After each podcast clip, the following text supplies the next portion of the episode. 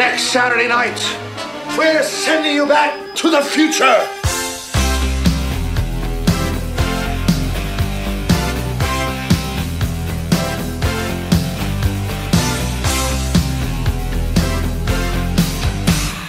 Bem, amigos do Papo Furado, hoje o papo é sobre um filme incrível, maravilhoso, magnânimo. O filme da nossa infância, feito pela produtora Emblem, que é Back to the Future, porra! Até que enfim, de volta para o futuro, está no Papo Furado. Aqui é o Guga Ferrari e quem escreve seu futuro é você, porra! Ah, isso aí. Aqui é Marcos Cardoso e Great Scott. Aqui é Rogério Roma e o futuro é uma porcaria. A mãe de Ná que o diga, né, cara? Pergunta pra mãe de Ná se o futuro é bom. Ah, não, o futuro do Back to the Future é bonitinho, é igual o de Star Trek. O, o- Não é distopia. O Fernan- o- na época que Fernando Henrique viajava, que a Cacete Planeta chamava ele de Viajando Henrique Cardoso, eles fizeram um quadro que eles falaram assim: não, agora não tem problema de um- nenhum. Eu fazer várias viagens, né, de avião, não vai acontecer desgraça nenhuma. Eu levo a mãe de Ná, eu quero ver ela fazer a previsão com o avião cair com ela dentro. Aí tinha assim uma, uma pessoa vestida de mãe de Ná amarrada, Amarrada. assim. É que eu lembro disso, cara. Cara, eu chorei de rir, cara. Muito bom, muito bom. Mas não, não era na época que ele viajava, na época que ele era presidente, né? Que ele viaja até hoje, tá vivo ainda. Ah, sim, sim. É, não. É igual tinha uma piada também do Zorra Total, né? Olha o Lula indo, olha o Lula vindo, né? É, ele era na época que ele viajava com o nosso dinheiro, né? É. Ah, sim, aí sim. Essa que é a diferença. O Andrés não se apresenta, né, Andrés? Não, não, não, só vou falar que tem uma concorrência aqui, ó, do- na, na esquina aqui, que abriu uma porra de uma padaria chamada Maravilhosa. Pe- pelo nome da padaria, você entende que a fornada do herói tá em risco. Então, Rogerinho, começa a, a botar aí o pãozinho no forno. Vamos botar essa porra pra funcionar, caralho. Não, mas, é- mas só o nome, pô, tu já visto alguma padaria chamar horrível, algum adjetivo ruim? É todas as Ah, dicas. cara. Pô, não, não, peraí. Tem, tem, tem, uma, tem um restaurante aqui é, chinês vietnamita que o nome é Kiku. Né? E não tô zoando, não. Eu não tô zoando, não. É Kiku. É K-I-K-O-U. É aqui na esquina. Então, amigo. Eu tô cercado. De um lado tem o maravilhoso, do outro lado tem o Kiku, né? Se juntar as duas franquias, entenda aí como quiser. A vizinhança tá boa, hein?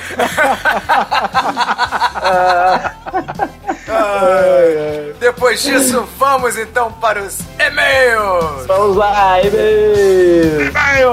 Vai, Rogerinho. Falei, porra. Falou, não.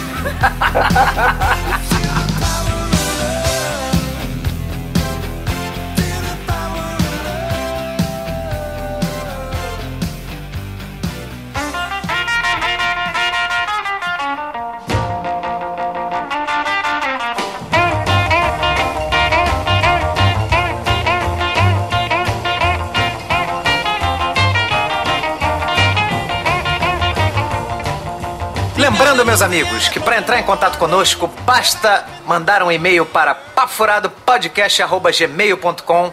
Nós temos o nosso site que é www.papofuradopodcast.wordpress.com.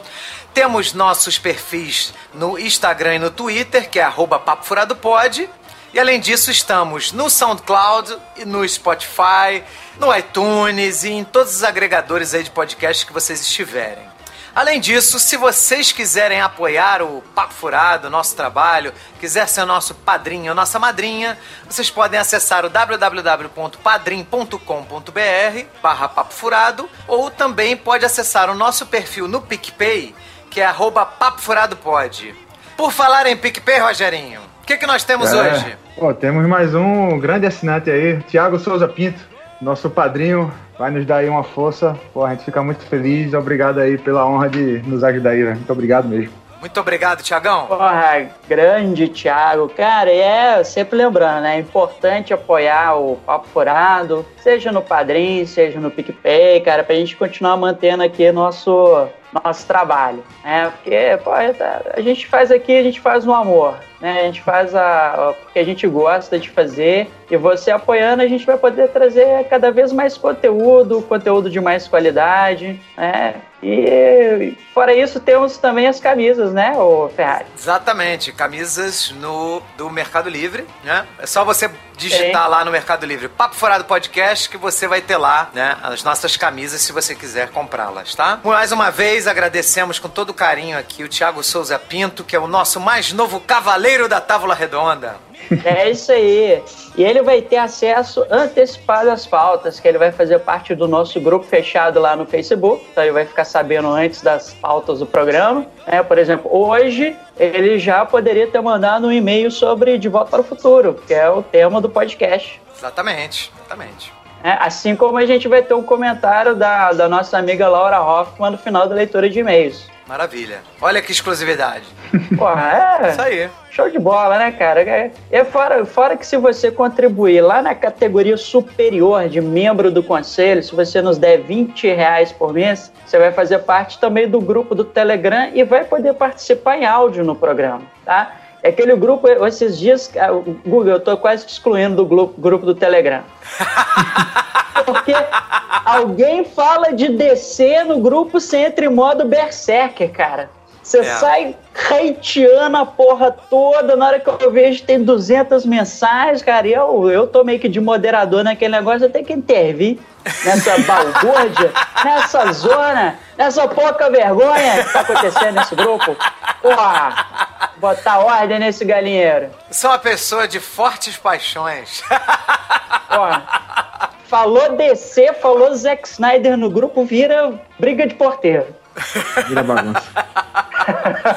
Bom, o nosso primeiro e-mail é já do nosso amigo Flávio Paranhos, do Hospício Nerd. Fala, meus amigos nerds, vocês são foda, hein? Obrigado demais por falar da promoção do Hospício Nerd. O post com as instruções está na página inicial lá do site, é coisa bem tranquila. Mas estou aqui para falar deste podcast de Aquaman e do ódio do Guga. Eu entendo demais é, os sempre. pontos. Eu entendo demais os pontos que ele expôs e concordo com quase todos, apesar de que eu adorei o filme. Não concordo muito com o lance da atuação da Amber, Amber Heard, não sou muito fã dos trabalhos dela, não. Isso aí ele discordou de você, Marcão, tá? Ele concordou comigo é. que eu acho que Amber Heard é só um alívio visual, assim como é o Jason Momoa, que os dois só sabem é, aparecer no filme para serem filme bonitos. Ela tá bem. É, eu não tenho muito conhecimento da filmografia dela, não, mas eu acho que no filme ela tá bem. A criação do romance dos dois também foi muito mal feita, não senti química nenhuma, saca? Não teve aquele H2O entre os dois. Agora uma Continua coisa. os trocadilhos com a Continua, água. né? Na forma da água aqui. Agora uma coisa é fato: Momoa só interpreta o Momoa mesmo. E não vejo isso como um problema, não. Eu tive o prazer de conhecer o cara pessoalmente lá na primeira CCXP e o maluco é aquilo ali. No mais, quero desejar a vocês um feliz ano novo e que esse 2019 seja muito bom para vocês e para todos nós e que o hospício e o papo furado cresçam sempre. E para terminar com chave de ouro, tem mais uma indicação de clássico da sessão da tarde para essa geração nova aí. Férias do Barulho, com o jovem Johnny Depp.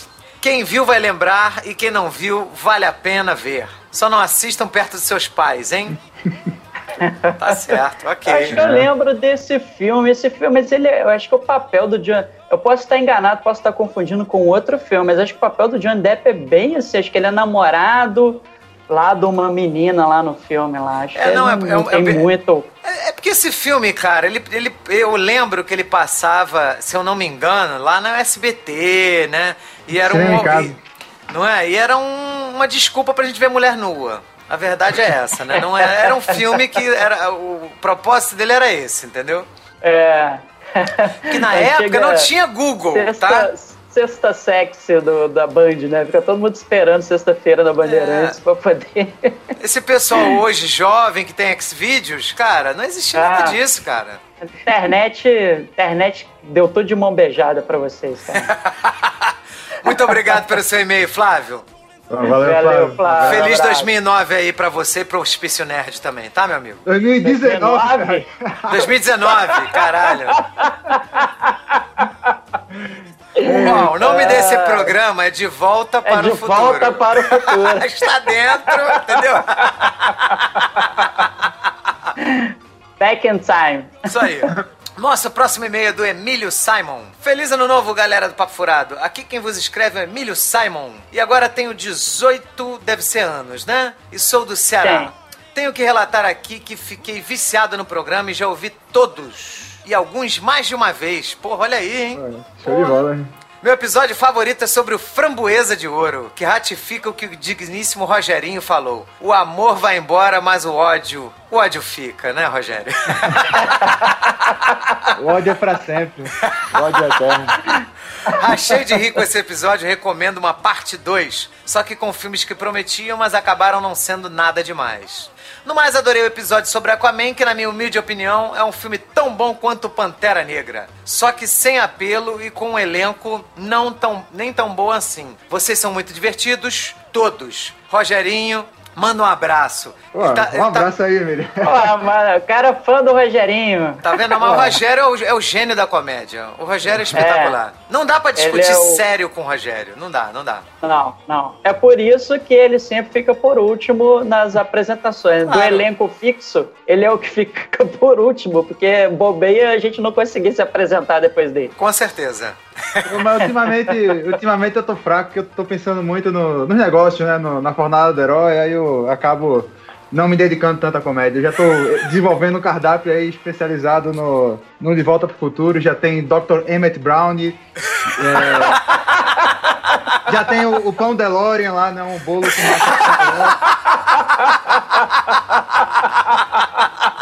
tem, o- tem um drink aí, o Martini McFly. Então. Eu tô, tô pensando mais em negócios agora do que na comédia. É, é verdade, é verdade. A gente tá vendo todo o seu esforço aí, né? E ainda bem, né, que você reatou aí a sociedade com o Andrés, né? Não, agora vai, agora vai. Tá certo.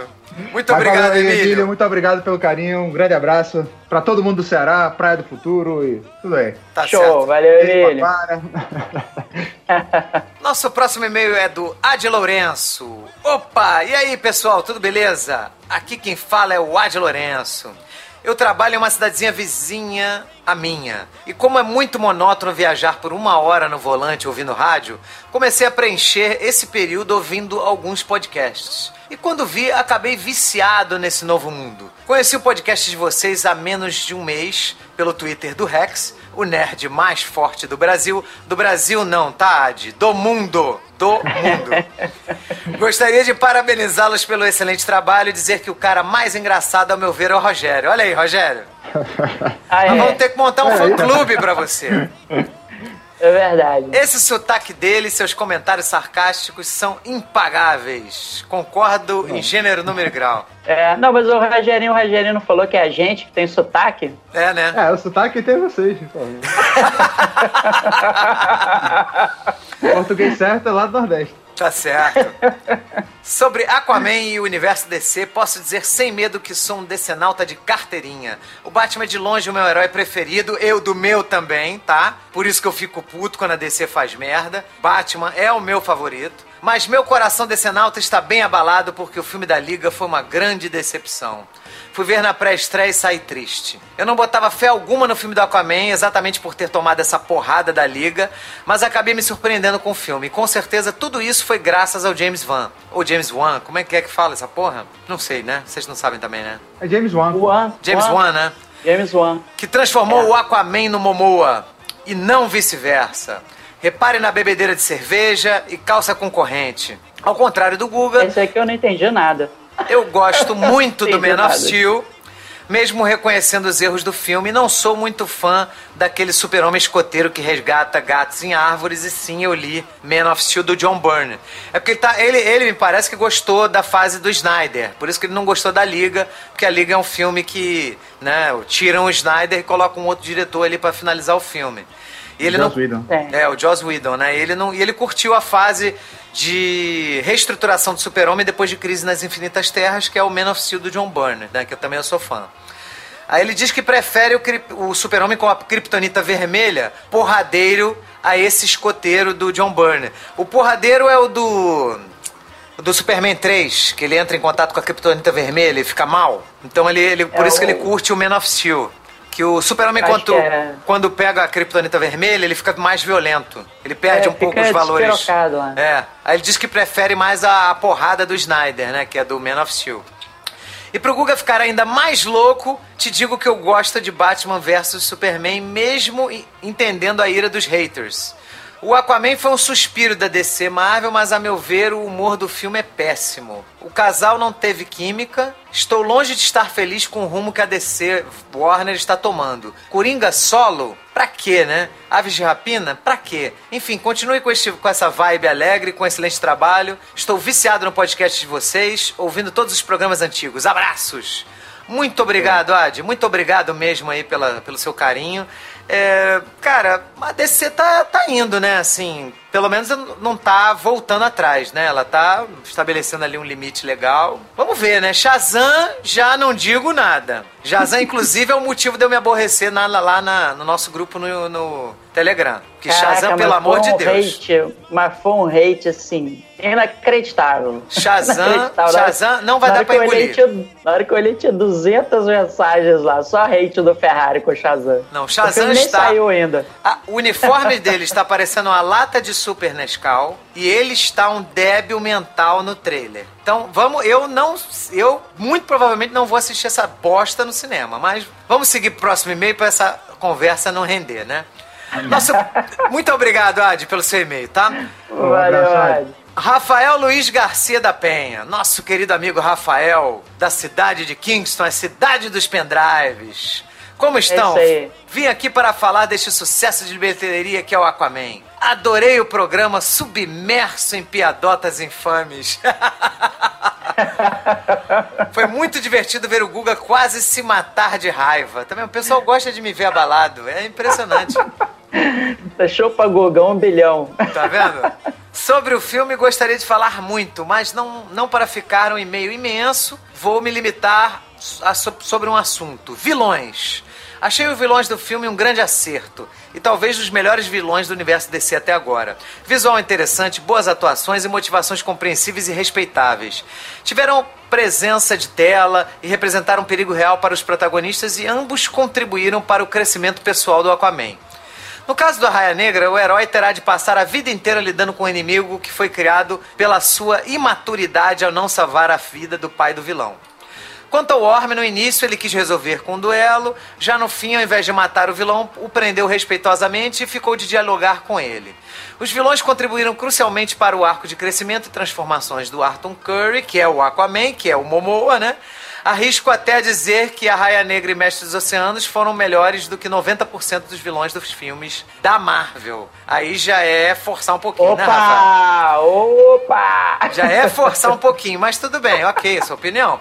Enfim, Aquaman está de parabéns, surfando na crista da onda e rumo ao bilhão em bilheteria. Esperamos que a Warner DC estejam encontrando o caminho certo e entrem numa maré de sorte. Um grande abraço. É isso aí, Rafael. Muito obrigado pelo seu e-mail. Esse programa rendeu de piada com a água, não foi brincadeira, né, cara? Eu pessoalmente não, eu achei os vilões que os vilões não tiveram o tempo necessário de desenvolvimento no filme do Aquaman, mas essa é a minha opinião, né? Vamos, depois eu, eu vou falar um pouquinho mais disso, porque eu acho que vai ter muito Aquaman aqui que o pessoal vai falar. Aí eu, eu, No próximo, acho que eu já, já tenho oportunidade, eu comento, é, né? É, eu gostei do Orm e não gostei do Arraia Negra, mais pelo ator, que eu achei o ator muito fraco, do que pelo personagem em si. Nosso próximo e-mail é do Diogo Rosa. Bom dia, galera do Papo Furado. Me chamo Diogo Rosa, sou ator, cantor, músico e compositor. Tenho 32 anos e moro em Balneário Camboriú, Santa Catarina. Oh, Desco... É, o Carreiro. É... Tem que perguntar se ele já foi lá, né? trabalhar no Beto Carreiro, é. Porra, dizem que é maneiríssimo o parque, sabia? Dizem que é muito maneiro. É, tem, tem que ir, cara. Não conheço, não conheço. Descobri o podcast por indicação do meu brother, Luciano Munhoz, do Papo de Louco. E qual não foi minha surpresa quando descobri que o Guga era o mesmo Guga que eu adorava do Nerdcast? Cara, tua risada é contagiante. Muito obrigado, Diogo. Muito obrigado. Gostei muito de ouvir as participações de Eduardo Spor, Rex e Afonso Solano. São pessoas de quem eu gosto muito e que admiro bastante. Pois bem, senhor Guga, concordo plenamente com você quanto à supervalorização do The Rock e do Jason Momoa. Acho eles péssimos atores e com carisma propositalmente forçado.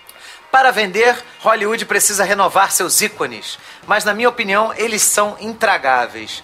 Aquaman foi visualmente impressionante, mas como obra foi bem meia boca, nível Liga, Liga da Justiça. Mulher Maravilha ainda é o melhor filme da DC e não sei se um dia ela alcançará, não sei se a DC, né, um dia alcançará a Marvel nos cinemas. Mas nada é impossível, afinal o Big Bang veio de um átomo. Tô ouvindo todos os episódios e já virei fã. Forte abraço e sucesso sempre. É isso aí, Diogão. É, como a gente já terminou de ler os e-mails, né?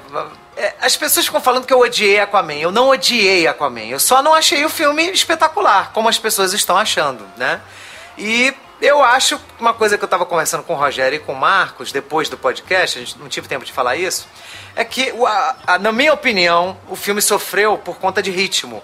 Ele tem um ritmo muito corrido, ele precisa contar muita história em 2 horas e 20. E aí os personagens acabam não. E, e, os fatos e personagens acabam não tendo o desenvolvimento que eles mereceriam. Então, por exemplo, na minha opinião, a Raia Negra não tinha que ser desenvolvido como vilão nesse filme. Deveria ter aparecido na cena inicial e depois ele voltaria num segundo filme, porque era muita coisa para contar. Acaba que o Orme e todas a, a, as das motivações que ele tinha de entrar em guerra com a Terra, né, com os, com os habitantes da, da, da, superfície, acabou que isso se perdeu, porque não teve tempo. O cara teve que fazer uma porrada de coisa no filme, parece uma gincana. Gincana da DC, Aquaman correndo para um lado e para o outro, e nada foi desenvolvido profundamente. Essa, por isso que eu acho que Aquaman é um filme fraco, é uma aventura legal, você se diverte, é bem feito, é bonito, mas é uma diversão vazia, né? Não sei o que, que vocês acham sobre isso. Eu acho um absurdo é, estar tá falando isso. Rogério discorda é. completamente, Rogério? Completamente. E Marcão? Não, os vilões foram bem, pô.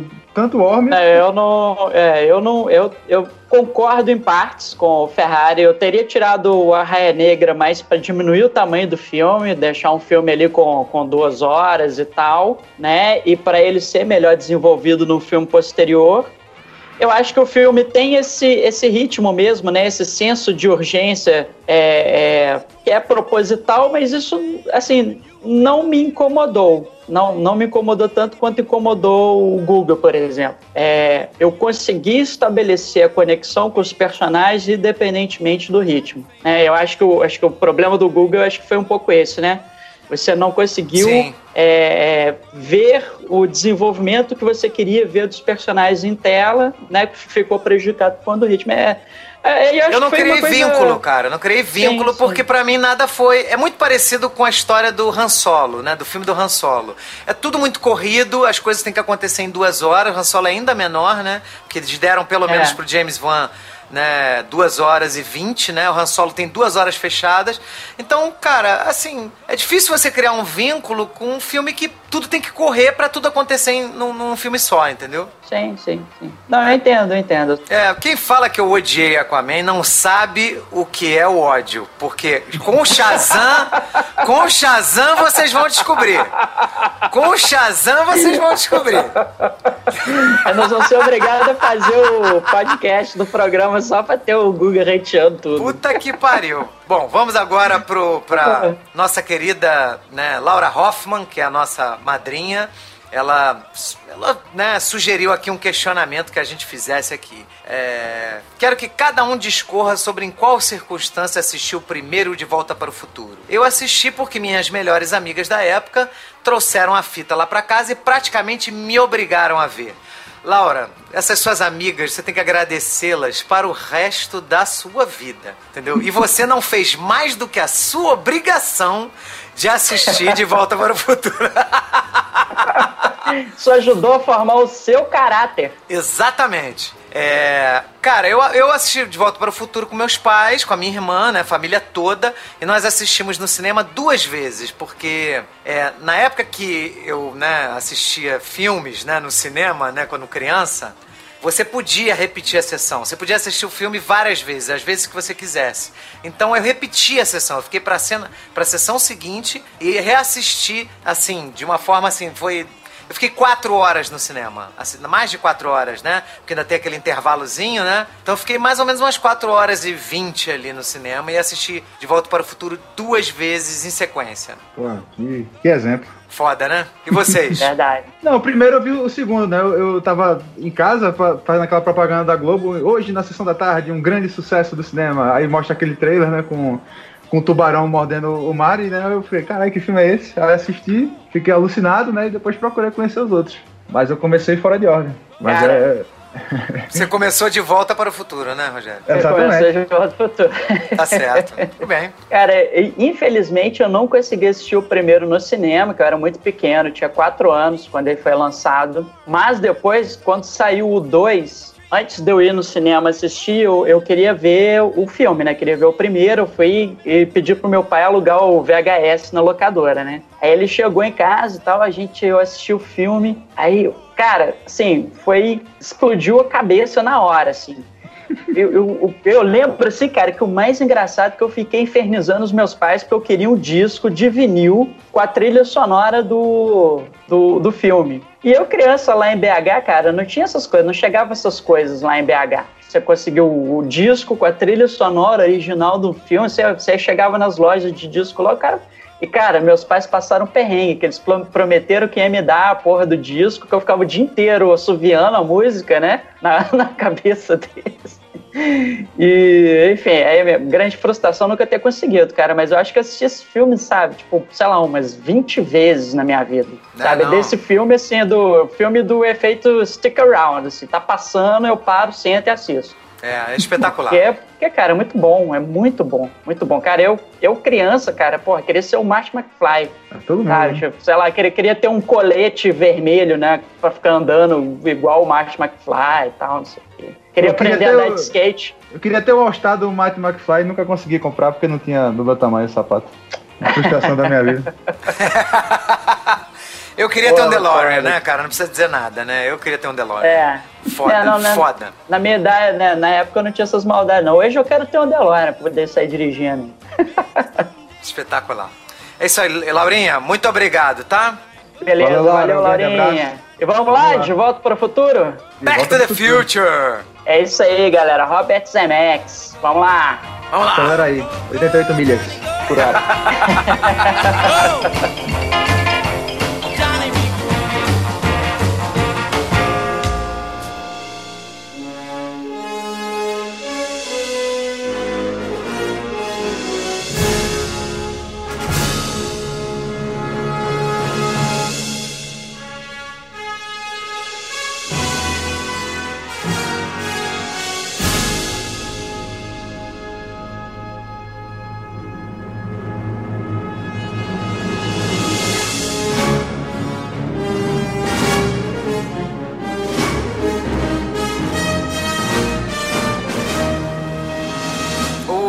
Volta para o Futuro, como eu já havia falado antes, é uma parceria do Robert Zemeckis com o Steven Spielberg, né?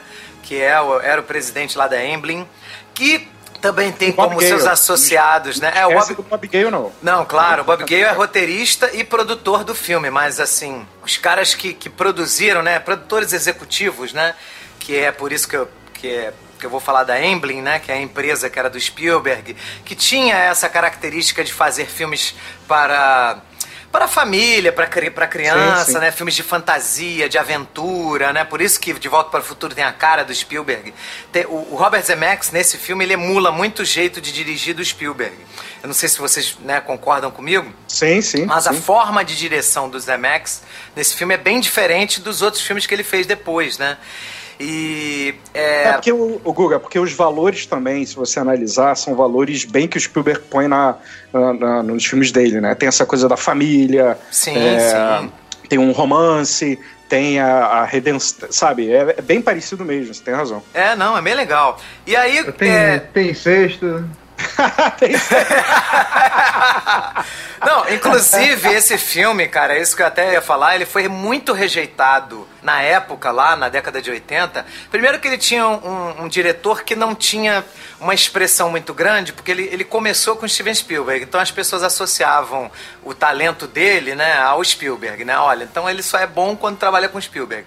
E aí ele teve que fazer tudo por uma Esmeralda, né? Que é um filme do Michael Douglas e da Kathleen Turner, né?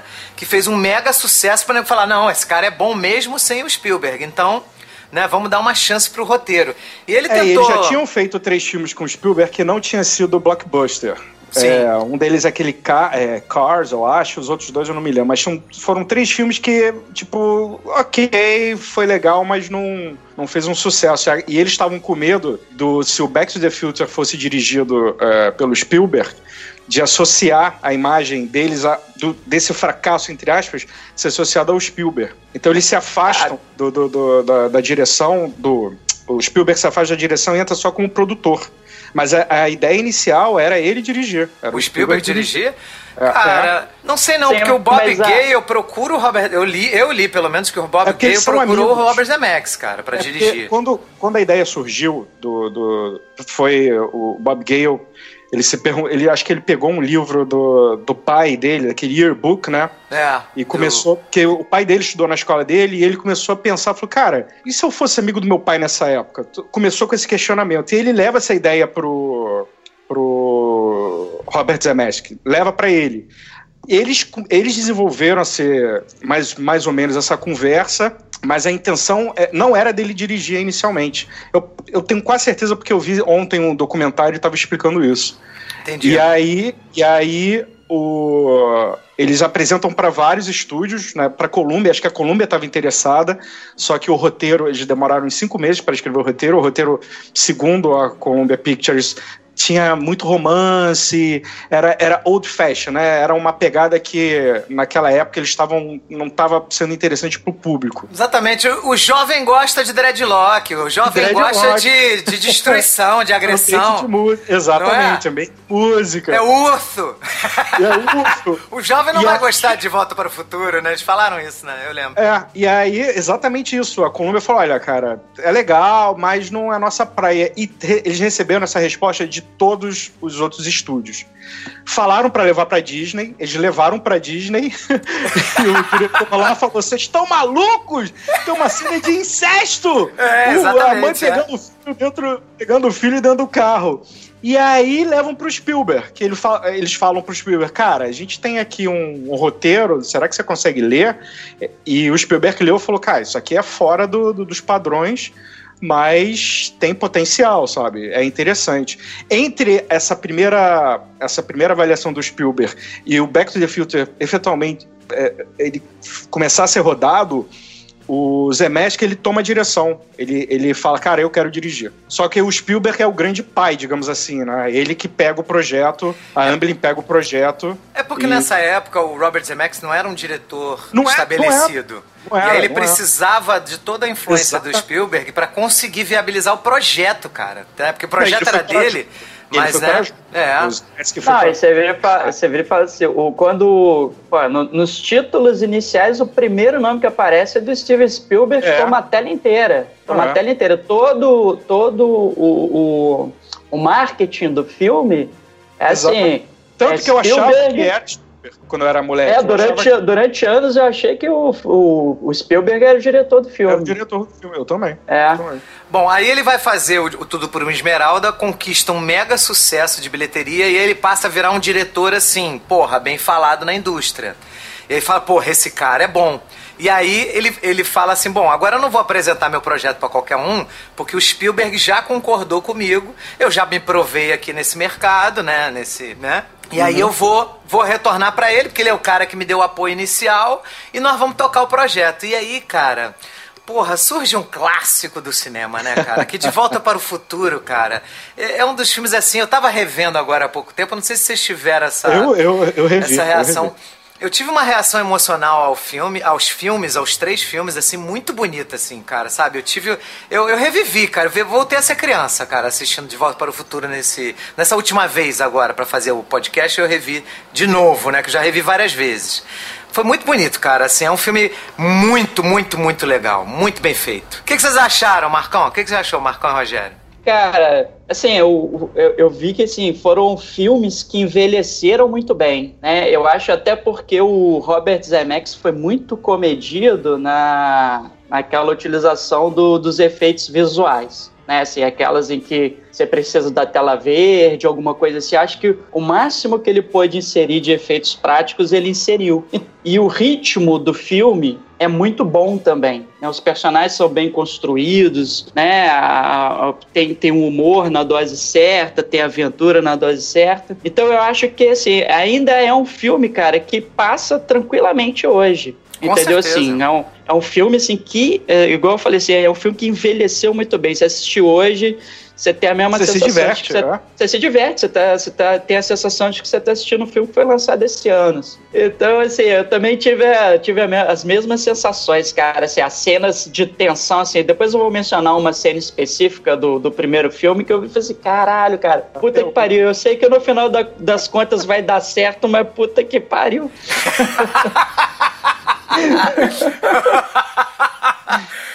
ai, ai. Uh... E você, Rogério? Que, pra, como é que foi para você reassistir? Não, pra, pra, reassistir foi ótimo, mas é, eu não lembrava que o filme era tão é, pesado assim pra uma criança, né? Eu achava que o filme era realmente filme de criança, mas não é, né? Logo no começo ele começa já falando cheat, né? Que, que pra americano já sobe a, a classificação hereditária lá do filme, né? No, no começo, aí depois o, o Dr. Brown lá é fuzilado, a queima-roupa, e é uma sequência de absurdo acontecendo. Aí termina com é, um incesto no carro, depois a tentativa ah, de estupro.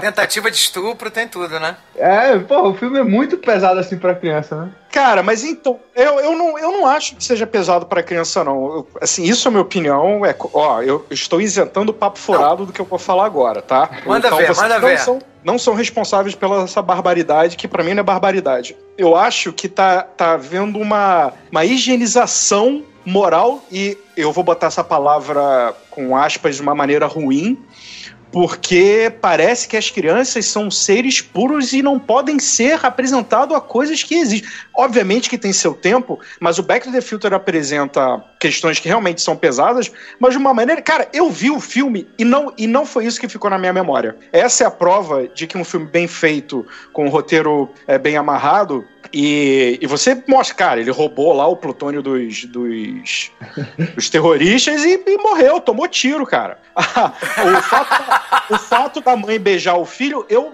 eu, eu falei, caraca, se minha mãe me beijar a Eca, que nojo. Mas quem tem essa visão de incesto, de violência, essa, essa galera maluca. Floco de neve. É, floco de é neve. Floco de neve. É a geração então, assim, mimimi. Tudo, então, mas aí hoje em dia, hoje em dia teria isso. repercussões mais graves do que na década de 80. Então, porque a gente tá Sim. vivendo uma paranoia. Tá Sim. vivendo uma paranoia. Tudo mas, faz mas mal, acho... você não pode questionar nada, porque olha, não vai apresentar isso pra criança que ela vai, ela vai nascer um monstro. Eu vou, vou dar um exemplo. O Guga e eu assistimos Conan na primeira vez que passou na televisão e acho que isso foi no começo, no final da década de 80. Se você assistir Conan, eu posso dizer que a cena que ficou na minha cabeça é do Conan transando com a bruxa e a bruxa fazendo. Uh, uh. Só que, cara, eu não tava entendendo. Assim, eu já é, sabia cara, que tava rolando, mas. Eu não sabia. Passou, passou eu não batido pra mim, porque eu queria ver o Conan cortar a cabeça do Tussoldum no final, sabe? Cara, a galera hoje tá cheio de, de, de mimimi e o Back to the Future cara, é um filme para criança, eu vou botar para minha filha ver. Se ela perguntar, eu falei isso aí, filha, roubou plutônio, leva tiro, entendeu? Se encontrar o papai. não, não vejo o papai. entendeu? Se não, você estiver andando na rua, achar um plutônio no chão, não, não leva que não é seu. Cara, é, essa coisa dos, dos anos 80, a gente, a gente tinha uns filmes que hoje, a gente analisando, a gente fala, pô, realmente... Mas, cara, eu, eu, vi o De Volta, de Volta para o Futuro, eu vi em 85 no cinema, então eu tinha 9 anos assistindo esse filme. Cara, pra mim, eu só via as partes de aventura, as partes de comédia. Eu não Exato. via esse subtexto, sabe? Essa coisa da. É, a coisa da mãe apaixonada por ele, dando um beijo nele, é, eu via como uma repulsa também. Isso como o Andrés é. falou. Pô, meu Deus, minha mãe! Sabe? E, e o filme passa isso pra você, porque ele fica nervoso, ele, é, ele fica ele sem jeito, ele quer fugir, ele quer sair correndo. Pô, então assim, não, não tem nada de incesto nesse filme. A Disney não. era um bando de pau no cu na época época de não aceitar de volta para o futuro, entendeu? Claro que tem, pô. Ela beija ele e fala, nossa, parece que eu tô beijando meu irmão. Então ela mesmo não gosta do beijo, ela fala, um, que merda, que beijo horrível. Pô, mas ela beijou o irmão também. Mas ela não Que irmão, rapaz? o que ela quis irmão. dizer. Ah, não, não, peraí, o Rogerinho tá querendo fazer o problema. O que ela quis dizer é o seguinte: ela beijou e teve uma sensação familiar, como Exatamente. se ela estivesse beijando alguém da família dela. Como ele é um, um homem, era um menino e ela tinha o irmão, ele fez essa associação porque ela não ia beijar o pai. Se ela falasse, parece que estou beijando meu pai, aí o negócio ia ficar complicado, entendeu? Não, mas então, assim, eu quero, quero defender essa cena aí no filme. Manda ver. Não, porque é o seguinte, se você observasse, eu acho que é toda uma, uma questão de construção. Né? Como é que a cena ela é construída no filme? O, o, o Mario McFly, ele passa o tempo inteiro no filme tentando evitar esse contato, porque ele sabe que ela é a mãe dele. Exatamente, Entendeu? exatamente. Só que como ele toma o pai dele ali naquela questão do acidente e tal, e é aquilo que provoca o, o a, a, a, paixão dela, é, a paixão dela por ele, que até o Dr. Emmett Brown ele explica, né? Ah, essa é uma síndrome que chama não sei o que, que ocorre muito em enfermeiras que tratam né, de pacientes tal, elas criam uma identificação e acabam se apaixonando. Né? Então é isso que acontece ali, né? E só que quando essa cena do carro acontece, é, você vê que assim, o tempo todo ela é construída naquela coisa assim, né? O, o Mari, ele tá naquela aflição de ter que fazer aquilo ali pros pais dele, né? É, realmente se é, reencontrarem, né? Estabelecerem o, o vínculo, e ao mesmo tempo ele quer evitar ao máximo ter que encostar na mãe dele. Então, assim, você, você meio que é colocado do ponto de vista do protagonista, que é o Mario McFly. Você fica assim, não, não beija, não beija, não beija, não beija, não beija, não beija, não. Puta que pariu, beijou. Né? Então, é, exatamente, é isso é mesmo. É sério, é, é, eu sei, eu sei. Essa é a sensação que ele vai construindo na cena, né? Então não é uma coisa assim, porra, vamos legitimar o incesto, olha que legal pegar a mãe e tal, não sei o quê, papapá. Não, não, não é isso, assim, a, o, o sentimento, a, a emoção que ele vai construindo na cena é outra. Com certeza, com certeza. O filme não tem nada a ver com incesto, cara. É porque o, os executivos da Disney na época eram malucos, cara. Tanto não, não é eles tiveram que... Não, cara, não é Disney, é o público, entendeu? Não, Porque... não, não, mas isso foi uma, uma, coisa que a Disney falou. Não vamos mas botar. Disney... Esse filme não pode então, ser Disney. O cara assim, da Disney falou. Mas por quê? Porque o público puritano que enxerga é, é, violência e sexualidade em tudo, ia ficar completamente desequilibrado com aquilo, cara. E, a, e as ações da Disney ia parar de vender, queima Mickey na praça, sabe? É, corta a cabeça do Pluto, ia ser um desespero. Então a Disney, eu concordo que isso faz parte da política, mas essa política está associada a esse público que, não, que só consegue ver é, é, incesto nas relações, sabe? É, só não, consegue mas, ver problema. Mas nessa época, isso, essa problematização não era tão forte, era década de 80, cara. Era uma coisa que os caras imaginaram, mas eles não tinham nada a ver. Tanto que o filme cara, depois foi lançado. Os Estados Unidos nasceu de imigrantes ultraconservadores protestantes Sim. ingleses, cara. Não, não, com então... certeza. Mas o filme não teve. Cara, quando ele, quando ele foi lançado em 85, e não foi pela Disney, né? Foi pela Universal. Ah não teve nenhum tipo de discussão sobre isso. Não teve. Sabe, exato, as pessoas exato. amaram o filme. Todo exato. mundo adorou, cara. O ah, tá, Michael tá, J. Fox ele foi assistir na Inglaterra, inclusive, do lado da, da princesa Diana, que ele disse que ficou super sem graça, né? De assistir o filme com ela. Ele falou que ele tava vendo a realeza toda chorando de rir no cinema, assim, todo mundo adorando. cara, muito bom, cara, muito bom o filme.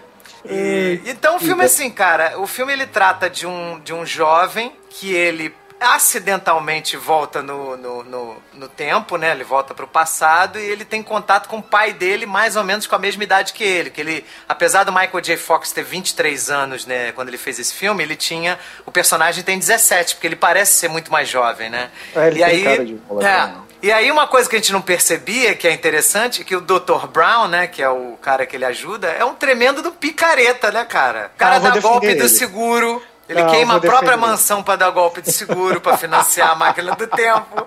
Ele finge que vai fazer uma bomba né, atômica lá pros terroristas. terroristas e rouba o plutônio.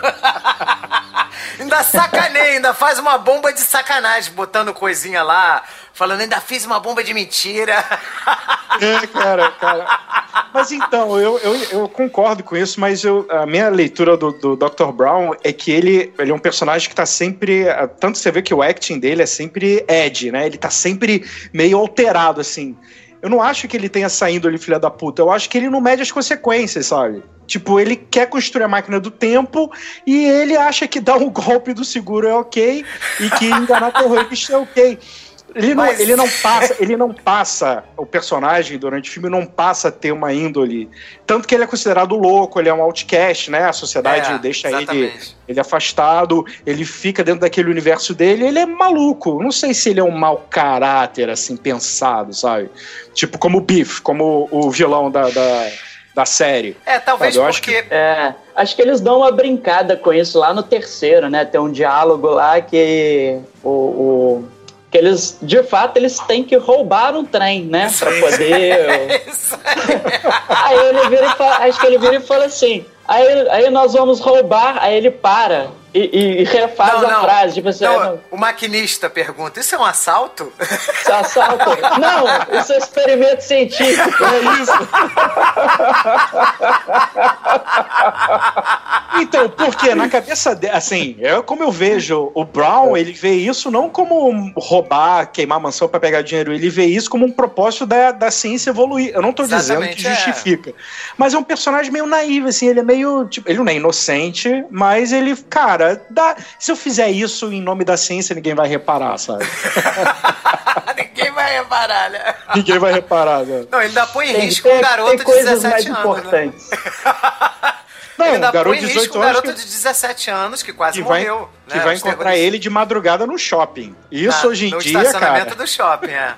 no estacionamento do shopping, Hoje, cara. não, abusador, não sei o quê. Hoje em dia dá uma merda do caralho, né? Não, o filme, o filme hoje em dia tem, tem muita coisa que, que, que daria errado, né? Que o pessoal ia reclamar, a internet ia ficar em fúria. Em fúria! Cara, mas... Ia dizer que o, o, filme é preconceituoso, que bota os terroristas pra ser sírio, não sei o quê. Ia dizer que o filme era machista porque a mulher quer procurar um homem que, que defenda ela, né? Que ela fala que o homem tem que ter postura, tem que me defender. Tipo, tudo isso hoje em dia dá uma merda tão grande. Não é possível. É, mas, cara, assim, é tudo, você vê que o roteiro ele é todo bem construído. Por que, que a, a é Elaine, né? É Elaine o nome da mãe dele? É, né? Lorraine. É. Lorraine, Lorraine. Lorraine. Por que, que ela fala isso? Porque para dar a deixa pro pai defendê-la, né? Pro, pro uhum. McFly, né? Mac, pro George McFly defendê-la. É tudo, cara, o que eu acho incrível de Volta para o Futuro é que Não, nada é gratuito. De 50, né? No filme, no filme era década de 50 e tinha esse pensamento mesmo. Sim, mas nada é gratuito no filme. Tudo que é falado, depois você vê uma ligação com aquilo que é dito, entendeu? O filme Você é todo quê, bem fechado. Você sabe por quê? A forma que eles. que Quando a ideia começou. Quando eles botaram, né? Terminaram lá o. Começaram, aliás, a fazer o, o, o roteiro em si, depois do, do, do, brainstorming. A parada é o seguinte: eles usavam um sistema de index card. Então, assim, Marte. Pegar, eles pegaram primeiro um papel e escreveram: Marte vai para o futuro. Aí botaram na parede: Marte volta para o passado. Aí colaram né, é, no, no final.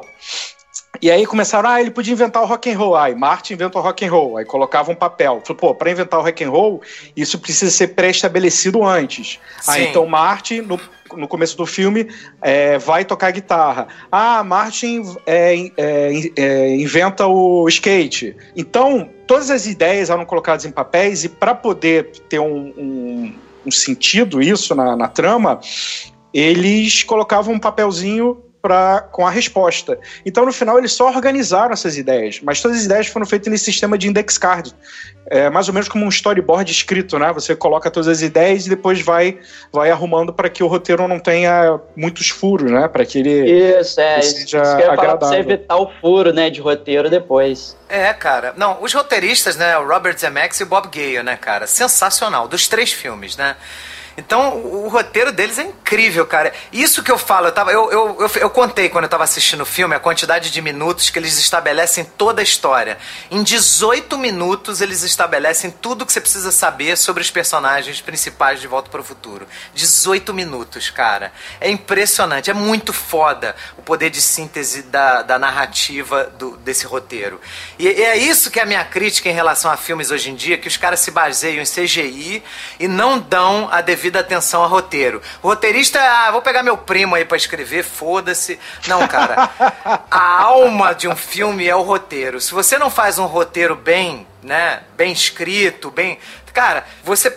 O filme começa e vai ali até 18 minutos você já tá sabendo como é que é a família do cara, como é que os pais se conheceram, porque você tem a, a, a cena do jantar lá com o Magic Fly, com os pais mais velhos, a mãe falando como é que eles se beijaram a primeira é, vez. É. Cara, tudo é estabelecido em, em 18 minutos de filme. Não, sabe? nem precisa então, de algo. É, Na abertura, quando começa os relógios, ele já tá te contando já a tá história. Já tá te contando a história, ah, só com as tá. Não, e a, o, esse é o detalhezinho, detalhezinho que ele bota lá, né? É muito preciosismo, né? Ele bota, tem um dos relógios, tem um carinha pendurado, né? No ponteiro. Sim, sim. Lá logo no início do filme, né? Com certeza. Já é uma, Cara, uma rima visual, né, Marcão? Sim, sim, é pro final do filme. Quer dizer, ele, ele tá te antecipando o final do filme ali. Né? Qual foi a palavra que você falou, Rogério? Foreshadowing. Foreshadowing. Legal, legal. Eu, você sabe que na época eu vi o filme pela primeira vez. É uma besteira, mas eu fiquei super excitado porque o relógio que o McFly que ele tem no quarto era o relógio que a minha mãe tinha no quarto dela. Era um Panasonic, é, com um marrom horroroso, sabe? Horroroso aquele relógio. Mas aí quando eu vi, eu falei: caralho, minha mãe tem o relógio do De Volta pro Futuro, sabe? Nada a ver. uma, uma criança.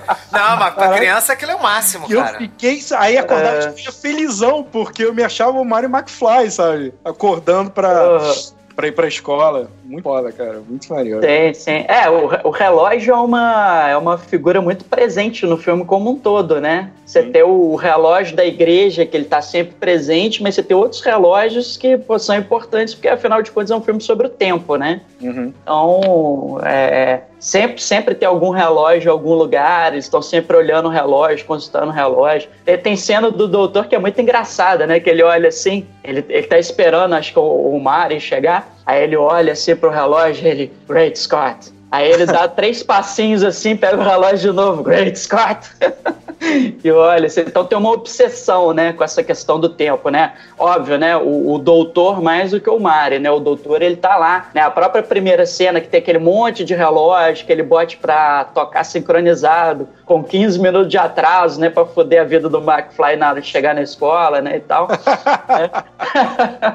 Mas ali você mostra a obsessão que esse, que esse cientista tem, até meio que justificando o, o, os atos, né, é, não morais que ele tem, né, amorais que ele tem no filme, por conta dessa obsessão que ele tem com essa questão da construção da máquina do tempo, né? Outra coisa interessante, né, ele falando que a única coisa que ele inventou que deu certo foi a máquina do tempo, né? Você vê que nessa, nessa cena inicial que a câmera vai passeando pelos relógios, né, por exemplo, aí você tem aquela aquela máquina que coloca comida lá pro Einstein, né, e tal, é. assim, aquela, pô, que, que faz uma cagada lá no chão, né? Que bota comida demais, né? Então você tem uma série de. Que tem a torrada, né? Da torradeira. É, tem a torradeira. Então, então o filme, o filme é, é, tão, é tão foda que nessa abertura a criançada já tava enlouquecida querendo tomar café da manhã com o robozinho.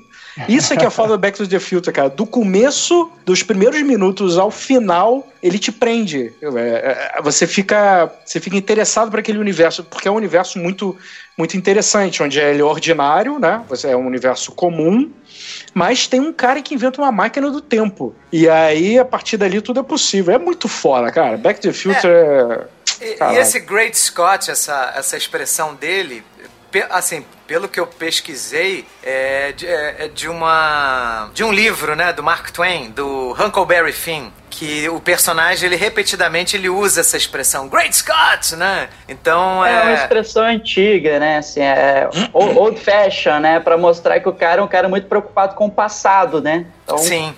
É, é old fashion. É engraçado, né? Porque ele usa essa expressão que é antiquada, né? Aí quando ele volta no tempo, o, Mario volta no tempo para 1955, né? Ele fica falando assim: "Ah, Doc, this is heavy", né? Nossa, que pesado, né? Aí eu, assim, você tem algum problema com a gravidade no futuro? Porque tudo é pesado, né? o centro gravitacional da Terra foi né, alterado, as coisas foi são mais alterado. pesadas. Whoa, wait, wait a minute, Doc. Are you trying to tell me that my mother has got the hots for me? Precisely. Whoa, this is heavy. There's that word again, heavy. Why are things so heavy in the future? Is there a problem with the Earth's gravitational pull? Muito bom, cara. E aí, cara, a gente tem o segundo elemento que é incrível, né? Que é o primeiro elemento que a gente falou foi do, do roteiro, do, dos diretores, dos produtores. Inclusive, quem produz Back to the Future, que são associados do Spielberg na época, é, é a Kathleen Kennedy, é, é, que é hoje em dia presidente da Lucasfilm, e o marido dela, que é o Marshall, não sei o que Marshall, o nome dele. Acho que é James Marshall. Ele também é produtor do Indiana Jones, o que eram os três que trabalhavam juntos, Spielberg, o Marshall e a Kathleen Kennedy. Yeah. Sim. Trabalharam juntos em vários filmes da Amblin, né? E aí a gente falou desse, da equipe de produtores, do diretor, obviamente, falamos do roteiro e o terceiro elemento que é os atores, cara. O casting de De Volta para o Futuro é maravilhoso, cara. Você não tem nenhum ator ruim no filme. Não tem. Só ator foda, cara. Você não...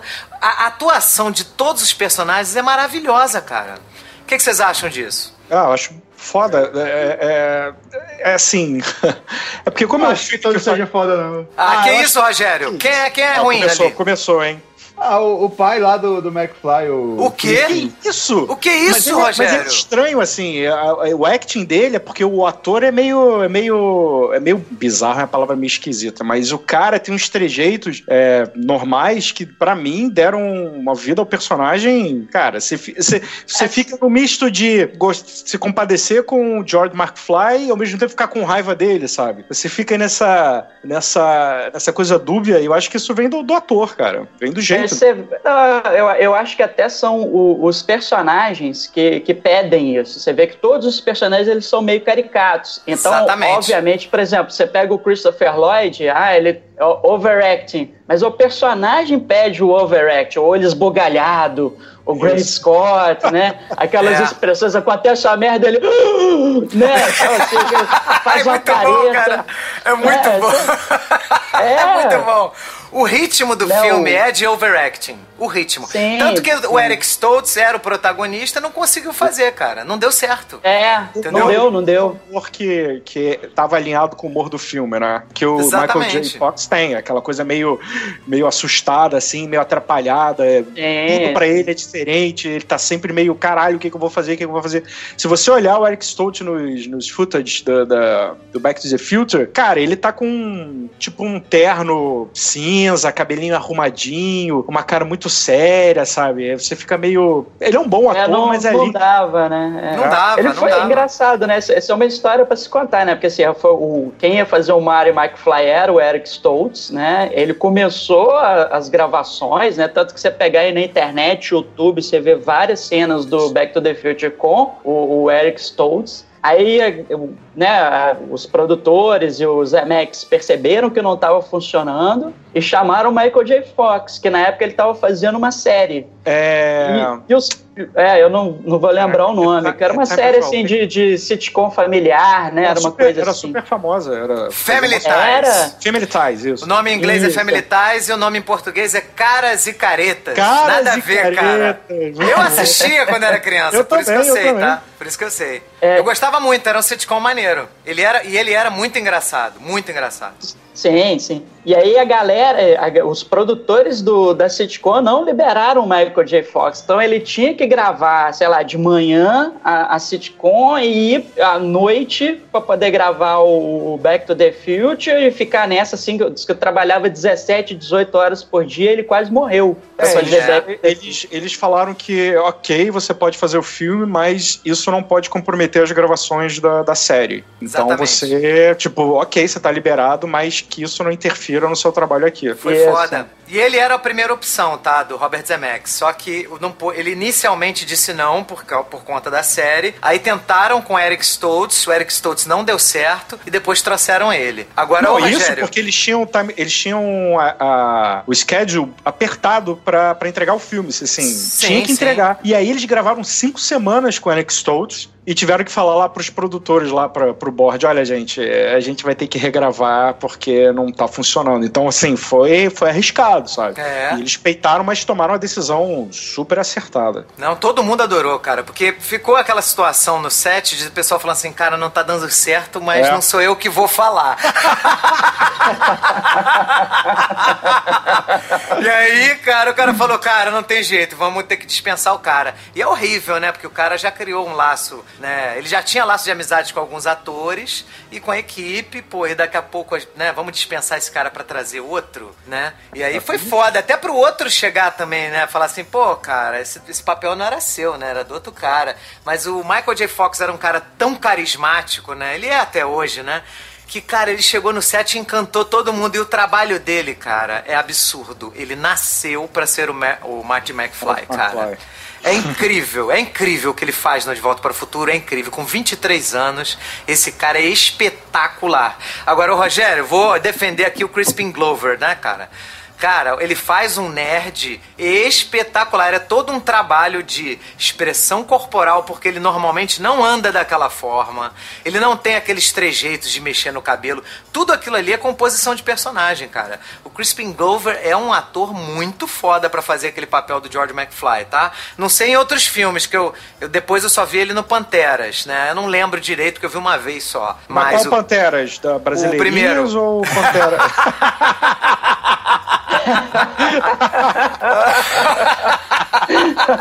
Se explica aí, senhor Luiz Gustavo. Não, mas ele é fraco, tanto que só fez o Pantera mesmo. Que isso, ele, cara? Ele não, não faz mais. Não, não, não, olha o IMDB não, dele, cara. O cara tem. Não é fraco, tem, não, deixa Rogério. eu ver aqui. O cara tem 69 créditos de ator, cara. É porque ele brigou, cara. Ele brigou nesse filme. E aí depois a relação dele, ele brigou com, com um filme que era dirigido pelo Robert Zemeckis e Steven Spielberg e era produtor executivo, né? Aí brigou com os caras poderosos, ficou mais difícil dele ter oportunidade em Hollywood, né, cara? Mas deu uhum. merda. Por isso que eu fiz as pazes com o Rogerinho aí, com o negócio da, da, da Fornada do Herói, porque eu ia perder essa guerra aí. Então, cara. Tô ficando muito poderoso já, né? Então, eu tava falando que o, o estilo de direção do, desse filme é muito parecido com o jeito de dirigir do Spielberg, porque você olha Caçadores da Arca Perdida e os outros filmes do Indiana Jones, é muito parecido com a forma como. Claro que De Volta para o Futuro é mais exagerado, mas é muito parecido como o Spielberg dirige o Harrison Ford, de olhar sempre para a câmera, de ter aquelas reações, né? Da gente é, se surpreender com a história junto com o personagem. Isso é muito uhum. legal, cara. É muito legal. Então todos eles fazem isso. E o Christopher Lloyd, cara, ele é uma figuraça, cara. Eles caem no chão toda hora, cara. Eles se surpreendem, eles caem no chão. O, o Michael J. Fox cai no chão. O, quando, quando ele vê os pais, né, na nova realidade lá no final é. do filme, ele cai no chão, cara. É muito bom, cara. O Christopher Lloyd, quando reencontra ele no passado. Porra, mas acabou de voltar, ele cai no chão também. Entendeu? O, o, o Matt McFly tá no, no, carro, né, com a mãe, aí a mãe acende um cigarro. Pra ele era impensável a mãe dele acender um cigarro. Aí ele tá tomando uma bebida, ele cospe a bebida. É, isso, isso, é uma, isso, é, isso é muito maneiro voltar ao personagem da Lorraine, porque ela tem um discurso no começo do filme, ela é mãe, e eu posso falar isso porque eu sou pai e eu entendo isso. É, de não, porque que menina que vai sair com um menino? Ela fala, né? É, no carro, isso não é comportamento de menina, isso não sei o quê. Ninguém, as meninas não, não podem se prestar esse papel e tal. E quando ela é mais jovem, cara, ela fuma, dá em cima dele, tipo, ela é toda é, é normal, né? Tipo, ela tá seguindo as vontades dela, ela não tá ali regrada por aquelas leis tão rígidas sociais que é, mulheres não podem fazer isso, homens não podem fazer aquilo. Ela até fala no carro, né? Tipo, ah, você parece minha mãe quando o Mario começa a é. encher o saco dela, né? Você parece minha mãe falando. Porque isso faz parte da, da, da juventude, isso faz parte da, da construção de quem você vai se tornar, sabe? Você passa por essas coisas, de desafiar é, alguns é, de mandamentos, vamos botar assim, sabe? E é bacana ver, ver isso porque transforma ela num, num personagem humano, né? Transforma ela numa, numa pessoa comum, que tem vontades, enfim. Eu acho, cara, esse filme para mim é foda. é foda, é foda, é foda, cara. Todos, cara. Aquele inspetor também do colégio que ele vai eu dar o um esporro no McFly, cara. Que ele, ele é aquele careca, ele encosta o nariz dele no nariz do McFly. Cara, é muito boa essa cena, cara. Pô, o filme, cara, esse filme é uma joia, cara. De Volta para o Futuro, o primeiro, é uma joia. Os outros também são incríveis, mas o primeiro, ele é um filme espetacular, cara. É um filme espetacular. Porque, porque ele tem uma linguagem universal que todo mundo se identifica com o filme, porque, cara, como seria você voltar no colégio e conviver com seus pais, né? Como seria uhum. você mudar também o futuro dos seus pais, né? Melhorar a tua família. Cara, é muito maneiro, é muito maneiro. E ele não faz isso, ele não vai pro futuro, pro passado, querendo mudar a vida dos pais. É acidente, né? Ele, é, por um é. acaso, ajuda o pai numa dificuldade que ele tinha, né? É, que na verdade, que era... quando, quando no começo do filme, o, que tá o Biff dentro da casa do, do George McFly, porque ele empresta o carro e ele bate e fala: McFly, como é que você não me diz que tem um ponto cego no espelho e você tem que entregar meu relatório para poder. Isso é maneiro, né? Porque ele usa depois no passado essa coisa de fazer o dever de casa pro outro. Exatamente. E aí o McFly entra, o, o Mauri McFly entra, vê aquela situação do Biff abusando do pai dele, e ele se sente impotente. Ele fala: Caraca, meu pai é um bundão, sabe? Porra, ele não faz nada. O carro que eu ia usar para levar a minha namorada pro lago tá, tá batido. Então ele meio que fica numa posição sem ter o que fazer. Quando ele é jogado pro passado, mesmo que o filme não seja sobre o McFly, acho que o filme é sobre o George, é sobre o pai dele, porque é o pai dele que faz a mudança, né? O pai dele que faz a jornada, que tem todas as dificuldades, fica na merda e depois reconquista a mãe. É, o McFly, ele, ele ganha uma importância a partir do primeiro pro segundo, ele ganha uma importância aí. Quando volta pro passado, ele só ajuda o pai e a mãe porque ele vai desaparecer. Exatamente, ele vai morrer. Se ele, ele não fizer nada, né? Mas no final do filme ele percebe que foi muito mais do que isso. Com certeza. Porque o pai, ele melhora a, a, a, família, né? Ele melhora a situação da família ajudando o pai dele. Então, essa mensagem é bacana, sabe? Essa mensagem é. é por isso que tanta gente se, se identifica, sabe? É, é um filme para todo mundo. Porque é uma mensagem legal. Se você ajudar quem você gosta, cara, diretamente ou indiretamente, você vai ser beneficiado por isso, sabe? Você vai ser beneficiado. É, e o legal é que as, as inseguranças que, o, que o, o pai dele tem no passado, né? De, de que ele quer escrever lá o, a ficção científica, ele acha que não é bom o suficiente, não sei o quê. É a mesma insegurança que o Marty tem no futuro lá, né? Tocando na banda. Isso, isso. E a menina diz: não, você tem que entregar sua gravação pra gravadora, pra você, sei lá, tem que divulgar seu trabalho. Ele, não, mas se você não for bom, não sei o quê. É a mesma fala, né? A mesma. É, é exatamente. É a mesma mesmíssima fala. Mesmíssima é. fala. E até tem uma crítica em relação ao primeiro filme, né? que dizem que o Marty McFly não passa pela jornada do herói, né? Quem passa é o pai.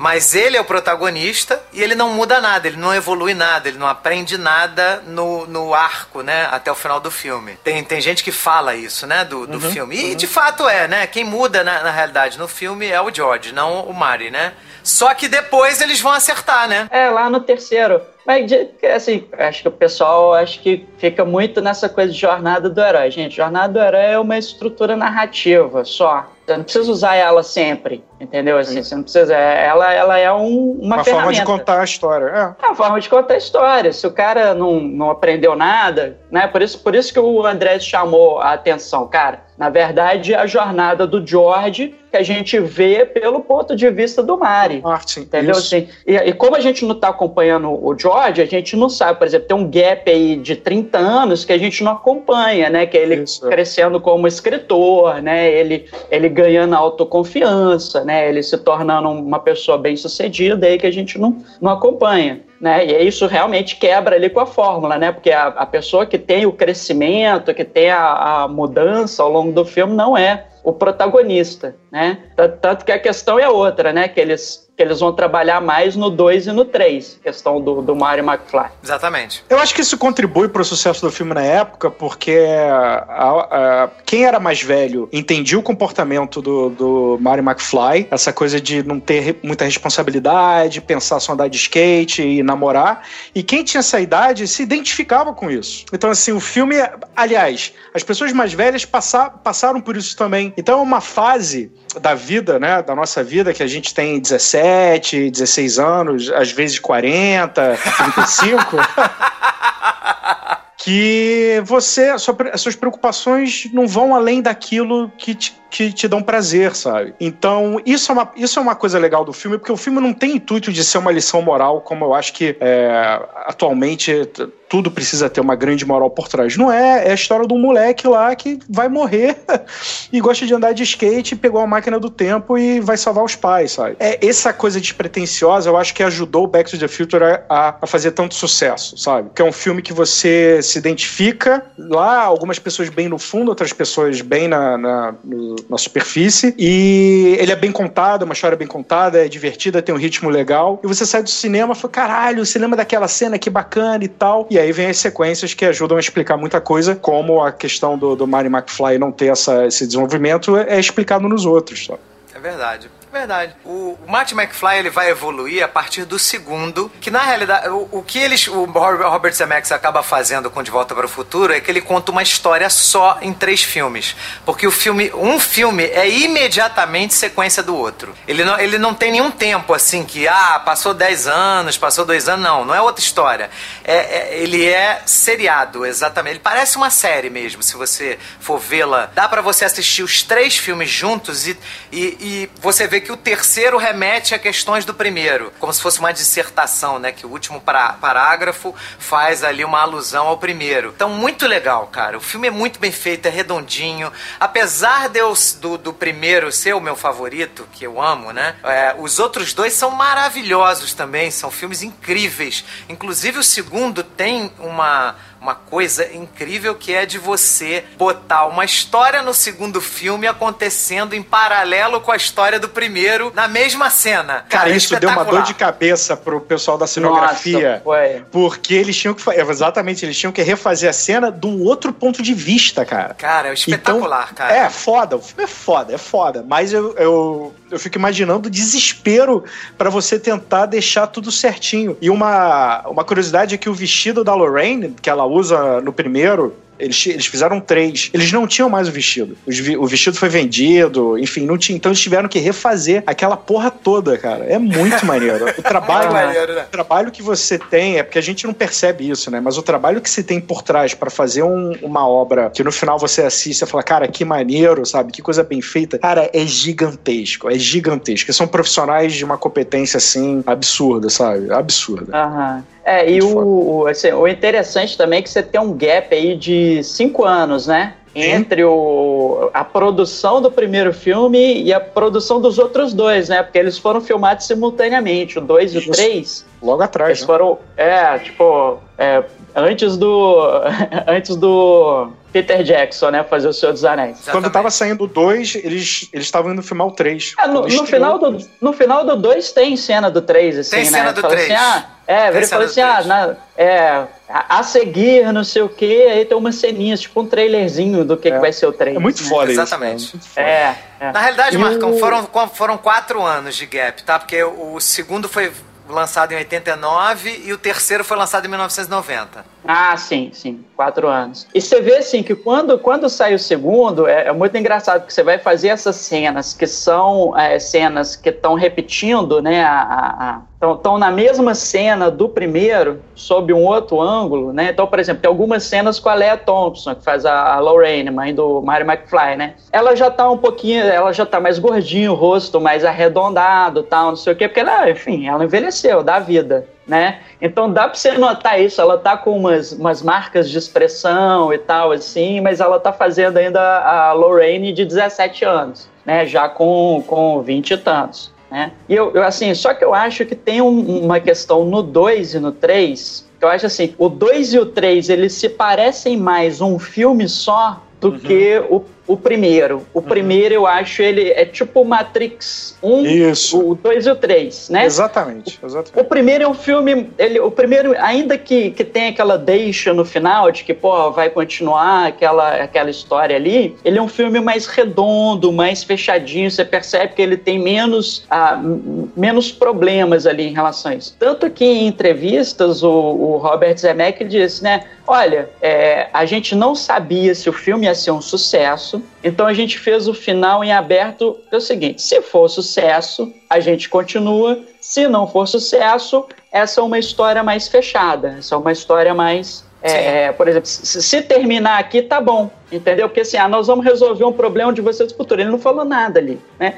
Tanto que ele diz que essa, essa cena final do primeiro filme tem um problema, que é levar a Jennifer. E aí, o, como eles levaram a Jennifer, aí o filme foi sucesso, conseguiram grana para fazer a continuação, aí ele, puta que pariu, e agora? O que, que eu vou fazer com essa personagem? Porque ela não tem função ali. Vocês veem que ela, eles chegam com ela no futuro, o doutor apaga ela e, e, depois, assim, quando eles voltam pro presente, botam ela lá no banco esquecem ela, né? Então, assim, é, ele mesmo se criou. Ele falou assim, se eu, se eu tivesse certeza que a, a, ia ter a continuação, jamais teria colocado a menina é, na história. É, mas Marcão, mas ficou muito legal, sabe? Porque, primeiro, porque a personagem que entrou depois... Porque, assim, são atrizes diferentes. A do primeiro filme é uma e a do segundo filme é outra, que é a, até a do Karate Kid, a do segundo filme, que é a Elizabeth Shue, né? Elizabeth uhum. Shue. É. E aí, o que que acontece? A Elizabeth Shue, ela, ela conseguiu fazer o overacting melhor do que a anterior, né? Porque tanto que você, eles refilmam a cena do, do doutor chegando e ela no overacting é melhor do que a anterior, do que a outra que fez o primeiro. E aí ela tem uma cena muito legal dela visitando a família dela no futuro. E ela inclusive pega um fax que o Matt, Martin McFly tinha sido despedido. Ela, ela testemunha a demissão do, do, do futuro marido. Por conta é. dessa coisa de ah, você, é, você é covarde, você não tem coragem, né? E tal, não vai fazer. McFly, franguinho! É, você é um franguinho, uma Chicken. galinha né, entendeu? Aí ela, ela, ela, ela ajuda ele nesse processo por conta de ter testemunhado lá o futuro e visto isso.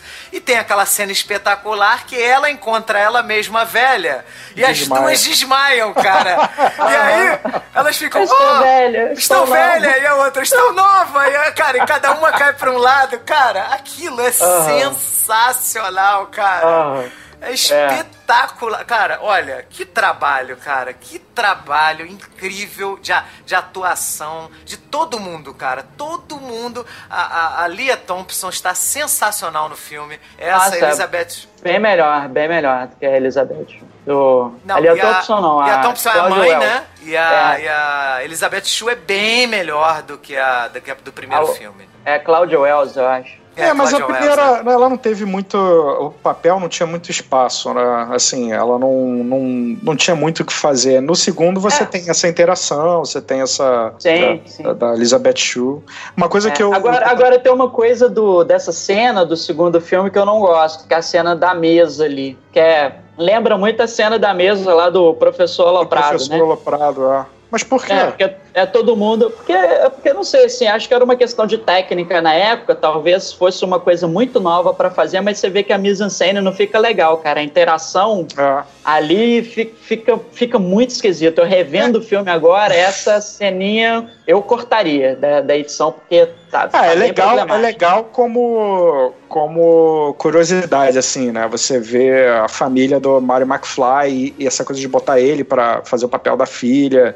Enfim, é interessante, mas é, o pai, o George McFly, ele, o ator, ele não participa mais dos, dos não, não. Então eles tiveram que botar ele de cabeça para baixo com aquela maquiagem. É um outro ator é, fazendo, sim, fazendo sim. papel, sabe? E... É, e aí eu vou, eu vou entrar, vou pegar essa deixa do Andrés para discutir uma coisa que o Crispin Glover ele brigou na produção porque queriam pagar menos a ele pelas sequências do que para os outros. E ele também criticou o Robert Zemeckis porque ele falou que o primeiro De Volta para o Futuro, né, ali o final do filme, que o Marty volta e vê a família dele melhor, ele tem uma recompensa monetária, né, financeira, que é aquela caminhonete lá que era o sonho dele. E aí ele fala que o, o o, a, a, mensagem do filme não deveria ser ele ter um ganho financeiro, ele deveria ter um ganho do amor. O amor deveria ser né, a conquista dele, o amor dos pais, o amor dele né, pela namorada, a autoestima, essas coisas.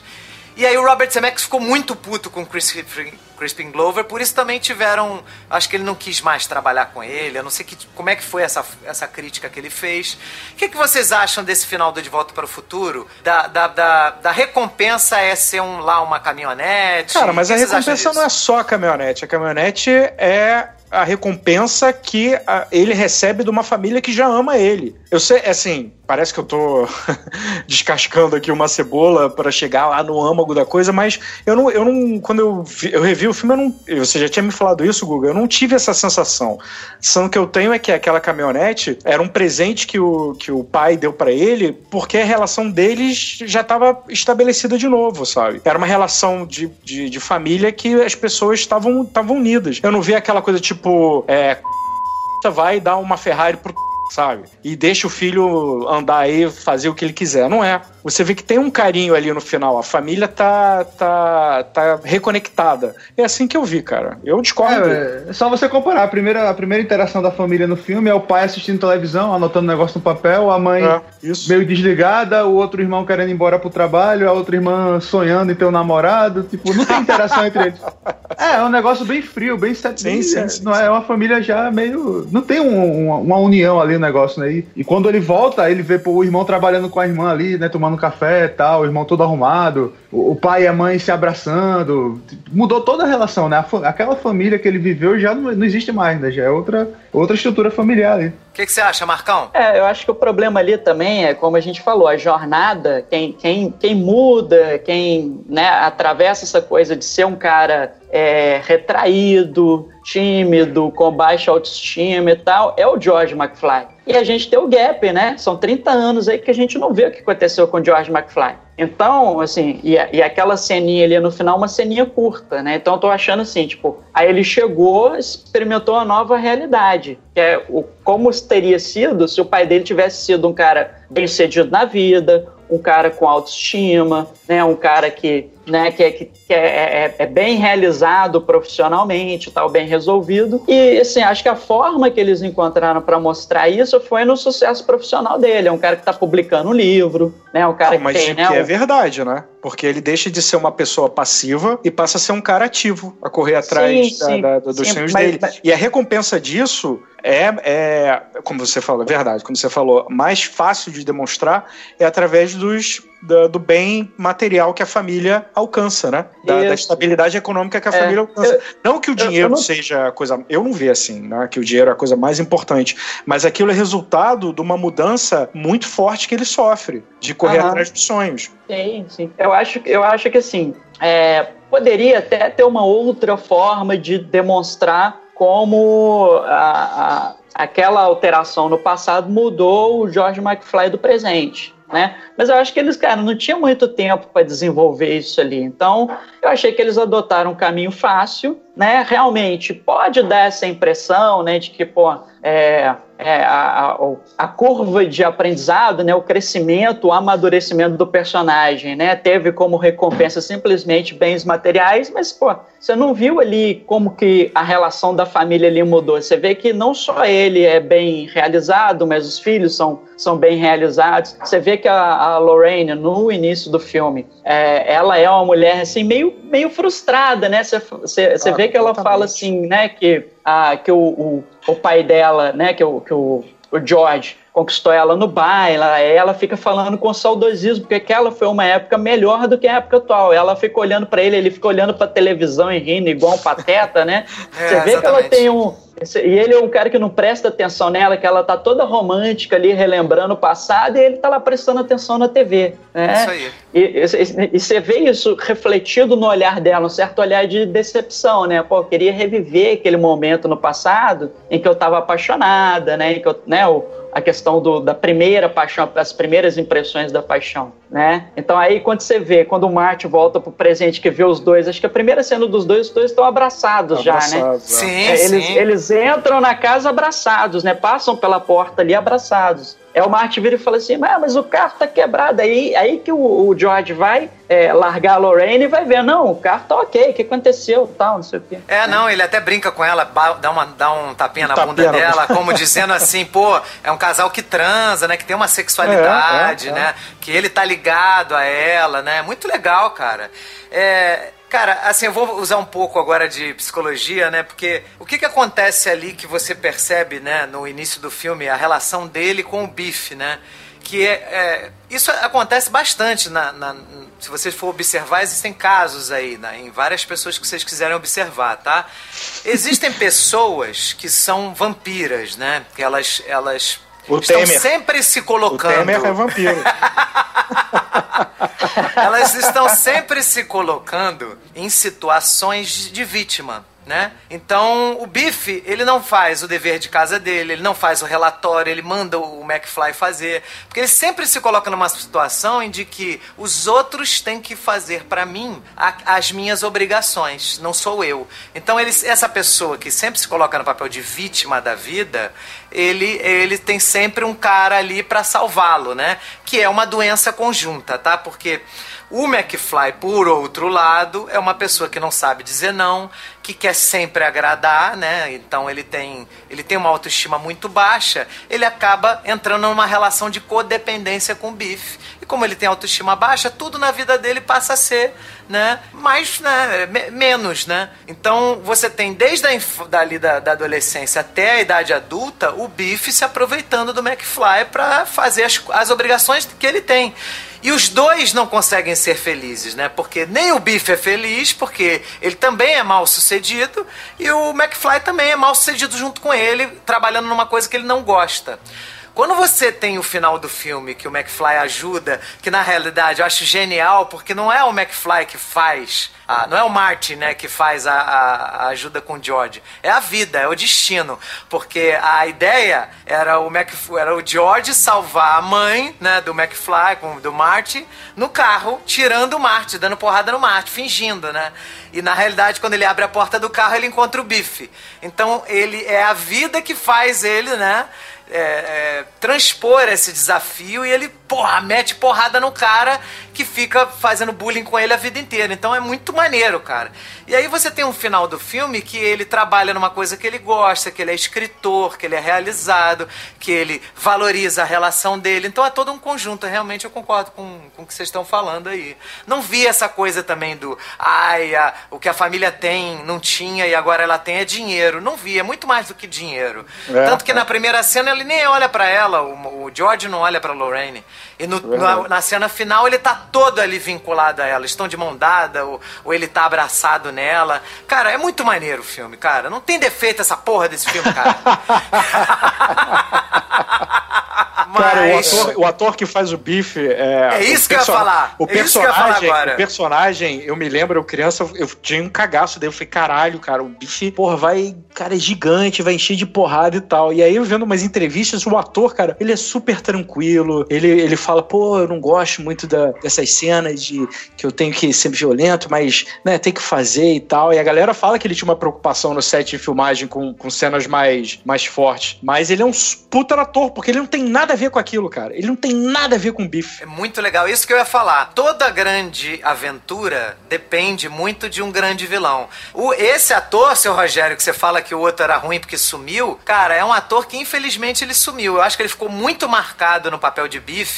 A gente não conseguia mais olhar para ele sem ver o bife, né? Eu acredito que tenha sido isso, tá? E Cara, ele é um excelente ator, cara. Ele é maravilhoso, cara. Então ele, ele faz um vilão espetacular, cara. Não, ele faz quatro vilões, né? Ele faz quatro. São, são quatro bifes que ele. Que ele... Sim, ele é faz quatro velho, bifes. Bife velho é, são, e os três são, bifes do passado, né? É, são três bifes. Não, são três bifes e o Buford. É, tem um é, Griffin, né? No futuro é Griffin. É Não, tem o Griffin Oi? também, que é o, que é o neto. Ah, tem o Griffin. é o neto dele, é. é. Tem é o Griffin. Ele faz, o Biff, ele faz duas versões do Biff no presente. Aliás, três, vers é, três versões do Biff no presente, porque tem o presente alternativo, né? Aquele do. Sim. Da cagada, né? O, o Biff do passado, o Biff velhinho do futuro, e tem o, o Griffin e tem o Buford. Com certeza. Cachorro louco. Cara, não tem É. como, não tem como você botar essa responsabilidade em cima de um ator e o cara não ser bom pra caralho. Porque o cara, ele convence, sendo o bife lá da primeira vez que você vê ele no filme, depois ele vê o bife do passado, e depois você vê o bife alternativo do, do presente atual, cara. E depois nos outros filmes você vê outras versões, cara. É espetacular, cara. O Thomas F. Wilson, você vê, eu nem sei, eu nem sabia o nome dele, que era Thomas F. Wilson. Nem sabia. Você vê que o, quanto esse ator ele foi injustiçado assim pela indústria, que ele podia ter feito muito mais coisa, né? Se bem, se bem que olhando aqui no IMDB, ele tem bastante crédito como ator. Eu acho que ele foi fazer produções menores, né? É. Porque um, um- um problema também do, do, do overacting, né? De você fazer esses personagens muito caricatos, é que aí você não vê se o, se o ator é versátil mesmo, né? Às vezes ele faz, assim, aquele personagem que é mais caricato, mas não dá conta de fazer um personagem mais realista, um personagem dramático, alguma coisa assim, né? Então, eu, eu acho que ele tá perfeito como bife, né? Até a expressão corporal dele, cara, tem, um- tem umas cenas que se repetem, né? Umas, umas rimas visuais, né? Na hora que ele vai encarar o, o, o Mari, né? Que o Mari tá lá encarando ele, e aí, vamos pra briga e tal, assim. que aí ele dá uma endireitada no corpo, assim, como se estivesse crescendo. Cara, é muito maneiro aquilo É, ali. o mo- é o momento O Mari fica Gandalf, né? esbugalhado, né? Assim, é muito bom, cara. Gandalf, cara. Muito foda. É, é. E você e curiosidade, o, o- no, no Back to the Future 1 é um filme que a gente tá falando aqui pra caralho, que é um filme foda, mas eu ele me influenciou em várias, em várias coisas, né? Uma delas, eu passei a escutar música da década de 50 por causa do, do De Volta pro Futuro, por causa da trilha sonora do De Volta pro Futuro, que é excelente, cara. Que é só Ah, sim. sabe? É muito bom. E a partir daí eu comecei a curtir. Eu passei uma época escutando só rock and roll da década de 50 por causa do. do... Inclusive o senhor Eduardo Spor, que não tá aqui. A gente ficava falando as falas do filme na escola, né? É, em vários momentos, chegava de manhã, o Eduardo entrava na sala e, e- e eu esqueci o nome agora do barman, né? Aí ele falava: Fulano, milkshake, chocolate. Aí vem o milkshake entrando na cena assim. O Eduardo É. isso quase todos os dias, sabe? Você vê como esse filme realmente fez parte da, da nossa, do nosso crescimento. É muito legal, É, tem- cara. Tem umas piadas, tem umas piadas linguísticas até difíceis, né, de traduzir, né, que o Marge McFly vai pro, pro, pro passar, né, ah, vê uma free Pepsi, Pepsi free, É. é. uma Pepsi free, aí o cara, não, aqui não tem nada de graça, rapaz. Cara, é genial, é genial. Eu quero aproveitar muito uma bom. coisa que o Andrés falou, que é determinante pra esse filme também ser um sucesso, que é a trilha sonora do Alan Silvestre, cara. Puta que pariu, que trilha, cara. Que É, é um- trilha. é um dos temas mais icônicos, né, você pode botar aí do lado de Star Wars, é, é. Indiana Jones, Superman e tal, assim, cara, todo mundo lembra dessa musiquinha. Todo mundo lembra.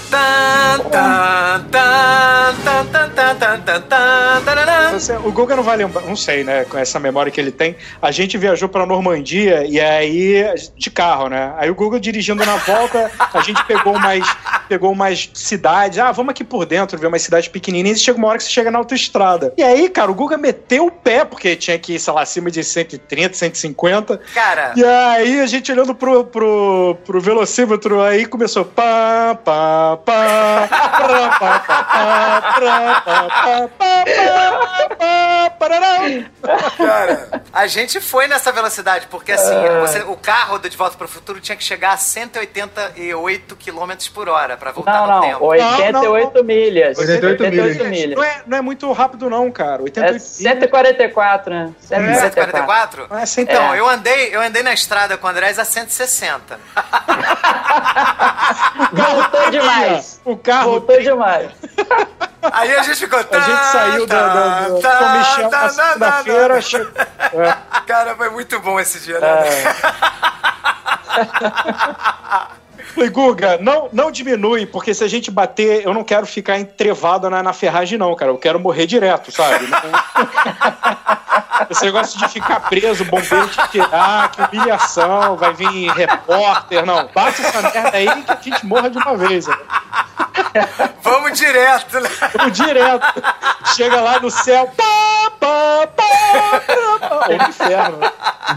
Não, mas olha só, eu não tava, eu não tava fazendo Aquela- nada fora do limite, não, cara. Não, a estrada limite. era uma Ah, é. autoestrada, entendeu? Não, É, podia andar na, nessa velocidade, entendeu? É porque o carro, o carro começou a dar umas tremelicadas. Isso é sério. O carro deu uma. Ele começava a dar um tipo meio, eu vou entrar em warp agora. E aí eu falei, caralho, cara. É, mas tá isso é quando eu- soltar faísca, Não, né, mas assim, isso e foi tal. quando. Não, mas isso foi quando eu aumentei um pouco. Porque assim, 160 foi a, a velocidade que a gente foi. Mas tinha umas horas que eu me empolgava mais, aí passava um pouquinho, ia lá pra 180. Aí o carro Não, tremia.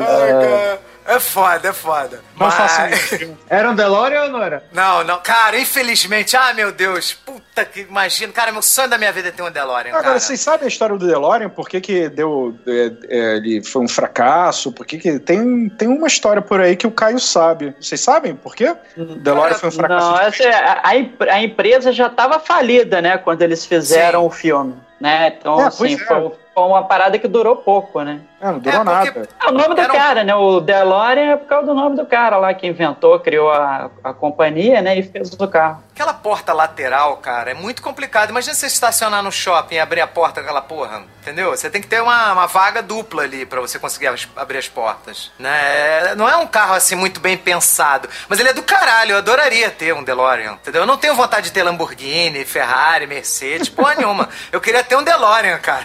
Todo mundo. É, Entendeu? tem um Eu- documentário sobre Back to the Future que chama Back in Time, eu acho. Isso. Exatamente. É, é, eles vão passando por esse universo de De Volta para o Futuro, né? Falando sobre tudo que De Volta para o Futuro influenciou e tal. E tem um clube, né, de colecionadores de DeLorean e vários deles pegam o DeLorean e fazem as adaptações para ele ficar parecido com o DeLorean do filme, né? É, muito maneiro, Que cara. são três, né? Eles usaram três DeLoreans pra gravar o Back to the Future, né? Usaram Não. três carros. Cara, o DeLorean é icônico. E na época que eles foram escolher o carro, outras empresas automobilísticas tentaram meter o carro delas. Oh, usa esse carro e tal, aquela coisa de merchandising, né?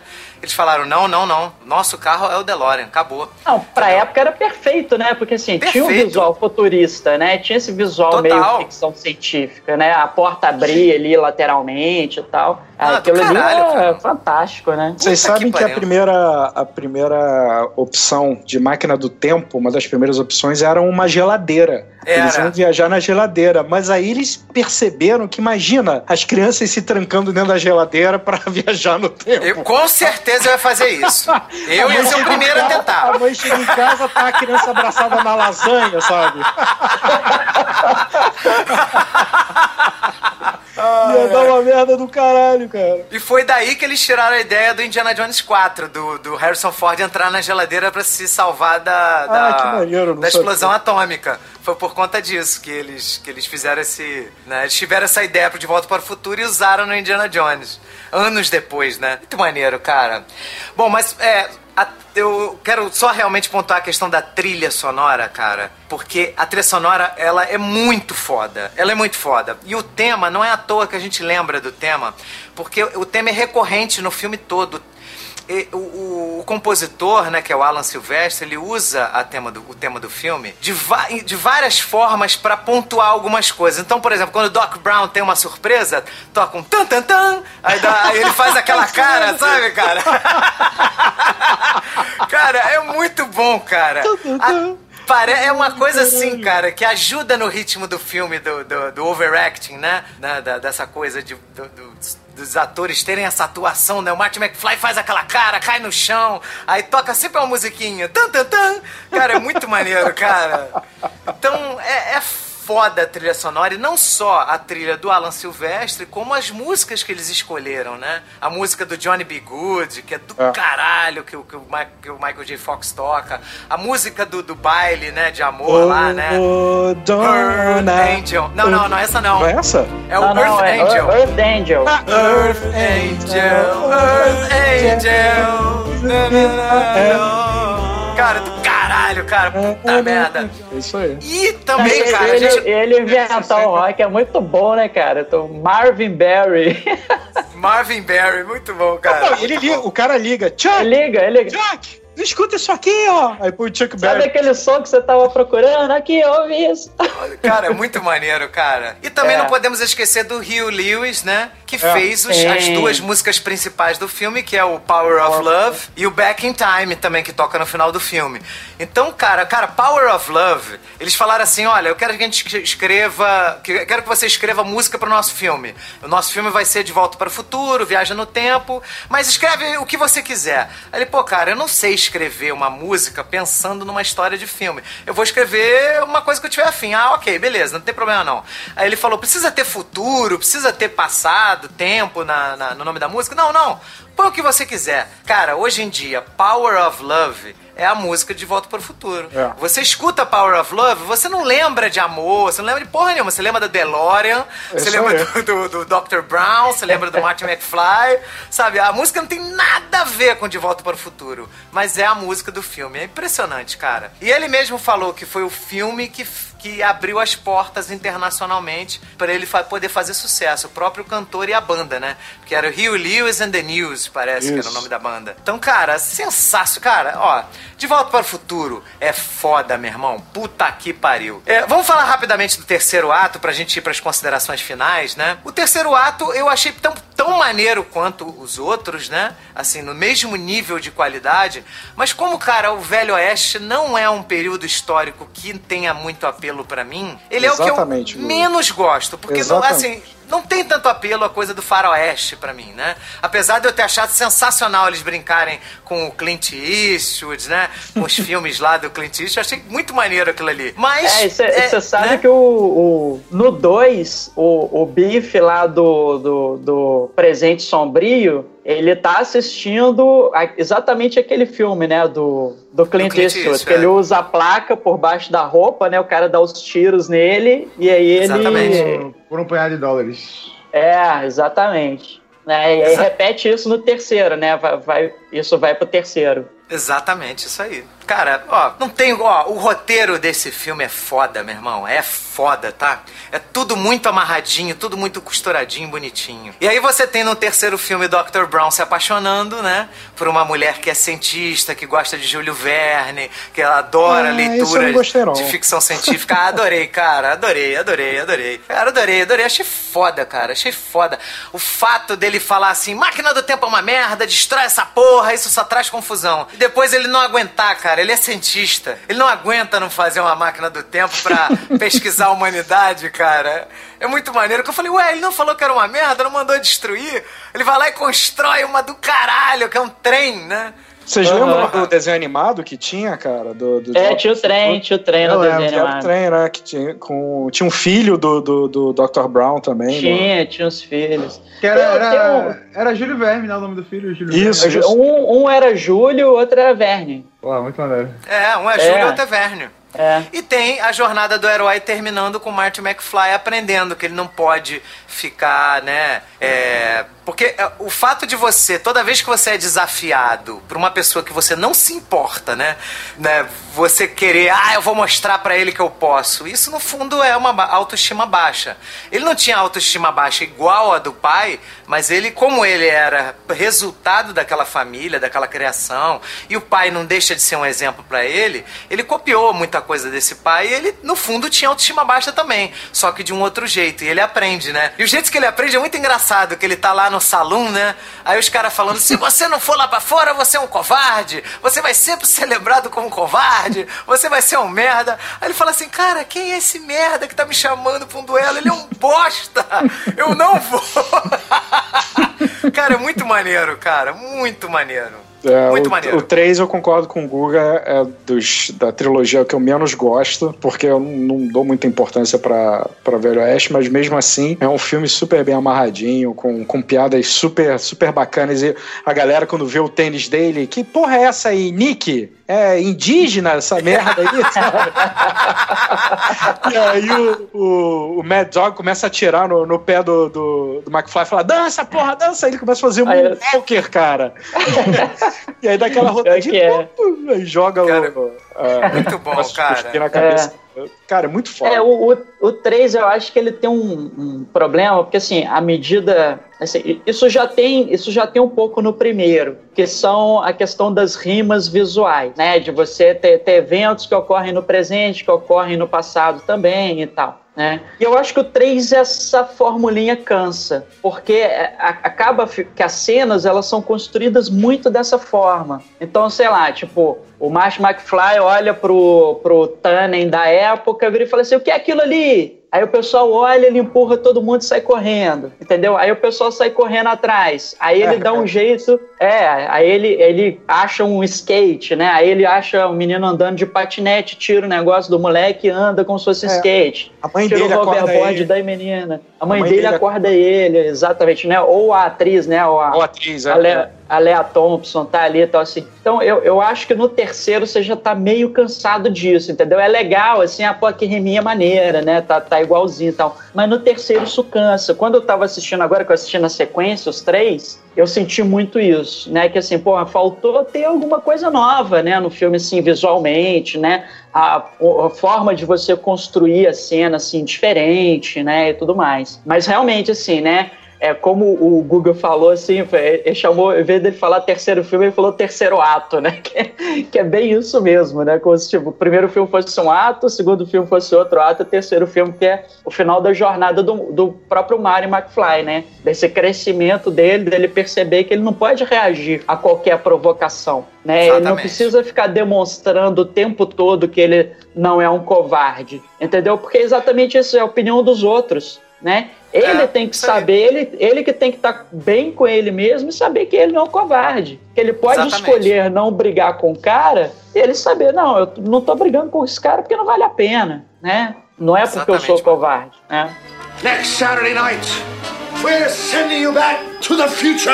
Bom, eu vou aproveitar e vou pedir que os senhores façam considerações finais breves, né, sobre De Volta para o Futuro. Não tem nota, porque é que igual o hino nacional, não tem como não gostar de Volta para o Futuro aqui, não aceitaremos notas.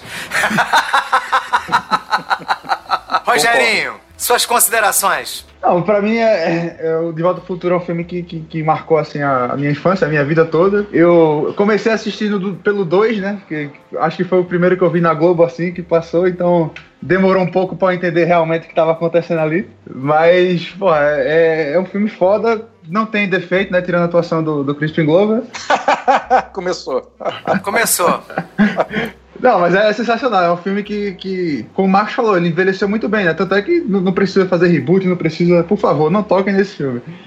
E ele é, ele é realmente ele é algo, algo que, que a gente vai levar para sempre, né? Ele é um filme canônico. É. é canônico. O Robert Zemeckis falou que enquanto ele estiver vivo, ninguém vai refilmar. Boa. Enquanto ele estiver vivo. Eu também. Ele viva pra sempre. Então, Vamos alguém ver. sabe como é que funciona esse negócio de criogenia e tal, pra gente congelar ele, então? Deixar ele vivo para sempre, né? O mais importante é que se não fosse o De Volta pro Futuro, a gente não teria o Rick Mori hoje em dia, né? Então... Exato. É Exatamente. Mas não, só, Rick, não só o Rick Mori, mas a questão de filmes em trilogia, né? Porque o De Volta pro Futuro, ele, ele meio que criou esse hype aí de, de fazer filmes... Eu sei que tem o Star Wars, sabe? Mas tem Indiana Jones também, tem, tem Indiana vários, Jones, cara. mas ele, ele... Então ele, ele sedimenta, né? Esse, essa essa tendência aí que a partir dele, cara, você vê uma porrada de filme assim. Vê com mais frequência, na verdade, né? Tem, sim. É, eu acho, eu, eu acho que o Indiana Jones não foi pensado para ser trilogia, não, assim. Acho que Star Wars e De Volta para o Futuro são exemplos mais bem acabados, né? Que no terceiro filme você fecha a história. Ah, sim, claro, claro. É. Bom, considerações finais, é, Marcão? Cara, adoro De Volta para o Futuro. Cara, não tem, não tem como não gostar, né? É o filme que envelhece bem, cara. O, é, para mim, o Robert Zemeckis é um puta diretor, um puta diretor, cara. O cara, assim, é, é um cara excelente, assim. Eu, eu até tenho uma coisa, né? ele, ele dirigiu o Forrest Gump, né? E, assim, todo mundo vem falar comigo assim, porra, você gostou daquele filme, O Curioso Caso de Benjamin Button e tal? Eu virei e falei assim, cara, gostei do filme, mas eu acho que era um filme pro Zemeckis fazer que inclusive é o mesmo diretor, né, do, do Forrest Gump. Por que, que eu acho que é um filme pro Zemeckis? Quem fez o Curioso Caso de Benjamin Button é o David Fincher, que é um diretor mais cerebral, mais racional, mais certinho, assim, você pega os filmes dele, não tem essa coisa assim tanto de se você, você acaba se emocionando assim, mas não tem tanto assim de emocionar, de levar assim para essa coisa do sentimentalismo. E o Zemeckis é um cara que evoca isso, cara. Ele é um cara que sabe muito bem conduzir uma história, evocando vários tipos de sentimento e emoção em você. Só assistiu o Forrest Gump, o próprio De Volta para o Futuro. É um cara assim tecnicamente muito bom. Ele sabe fazer um traveling na, na câmera como ninguém, né?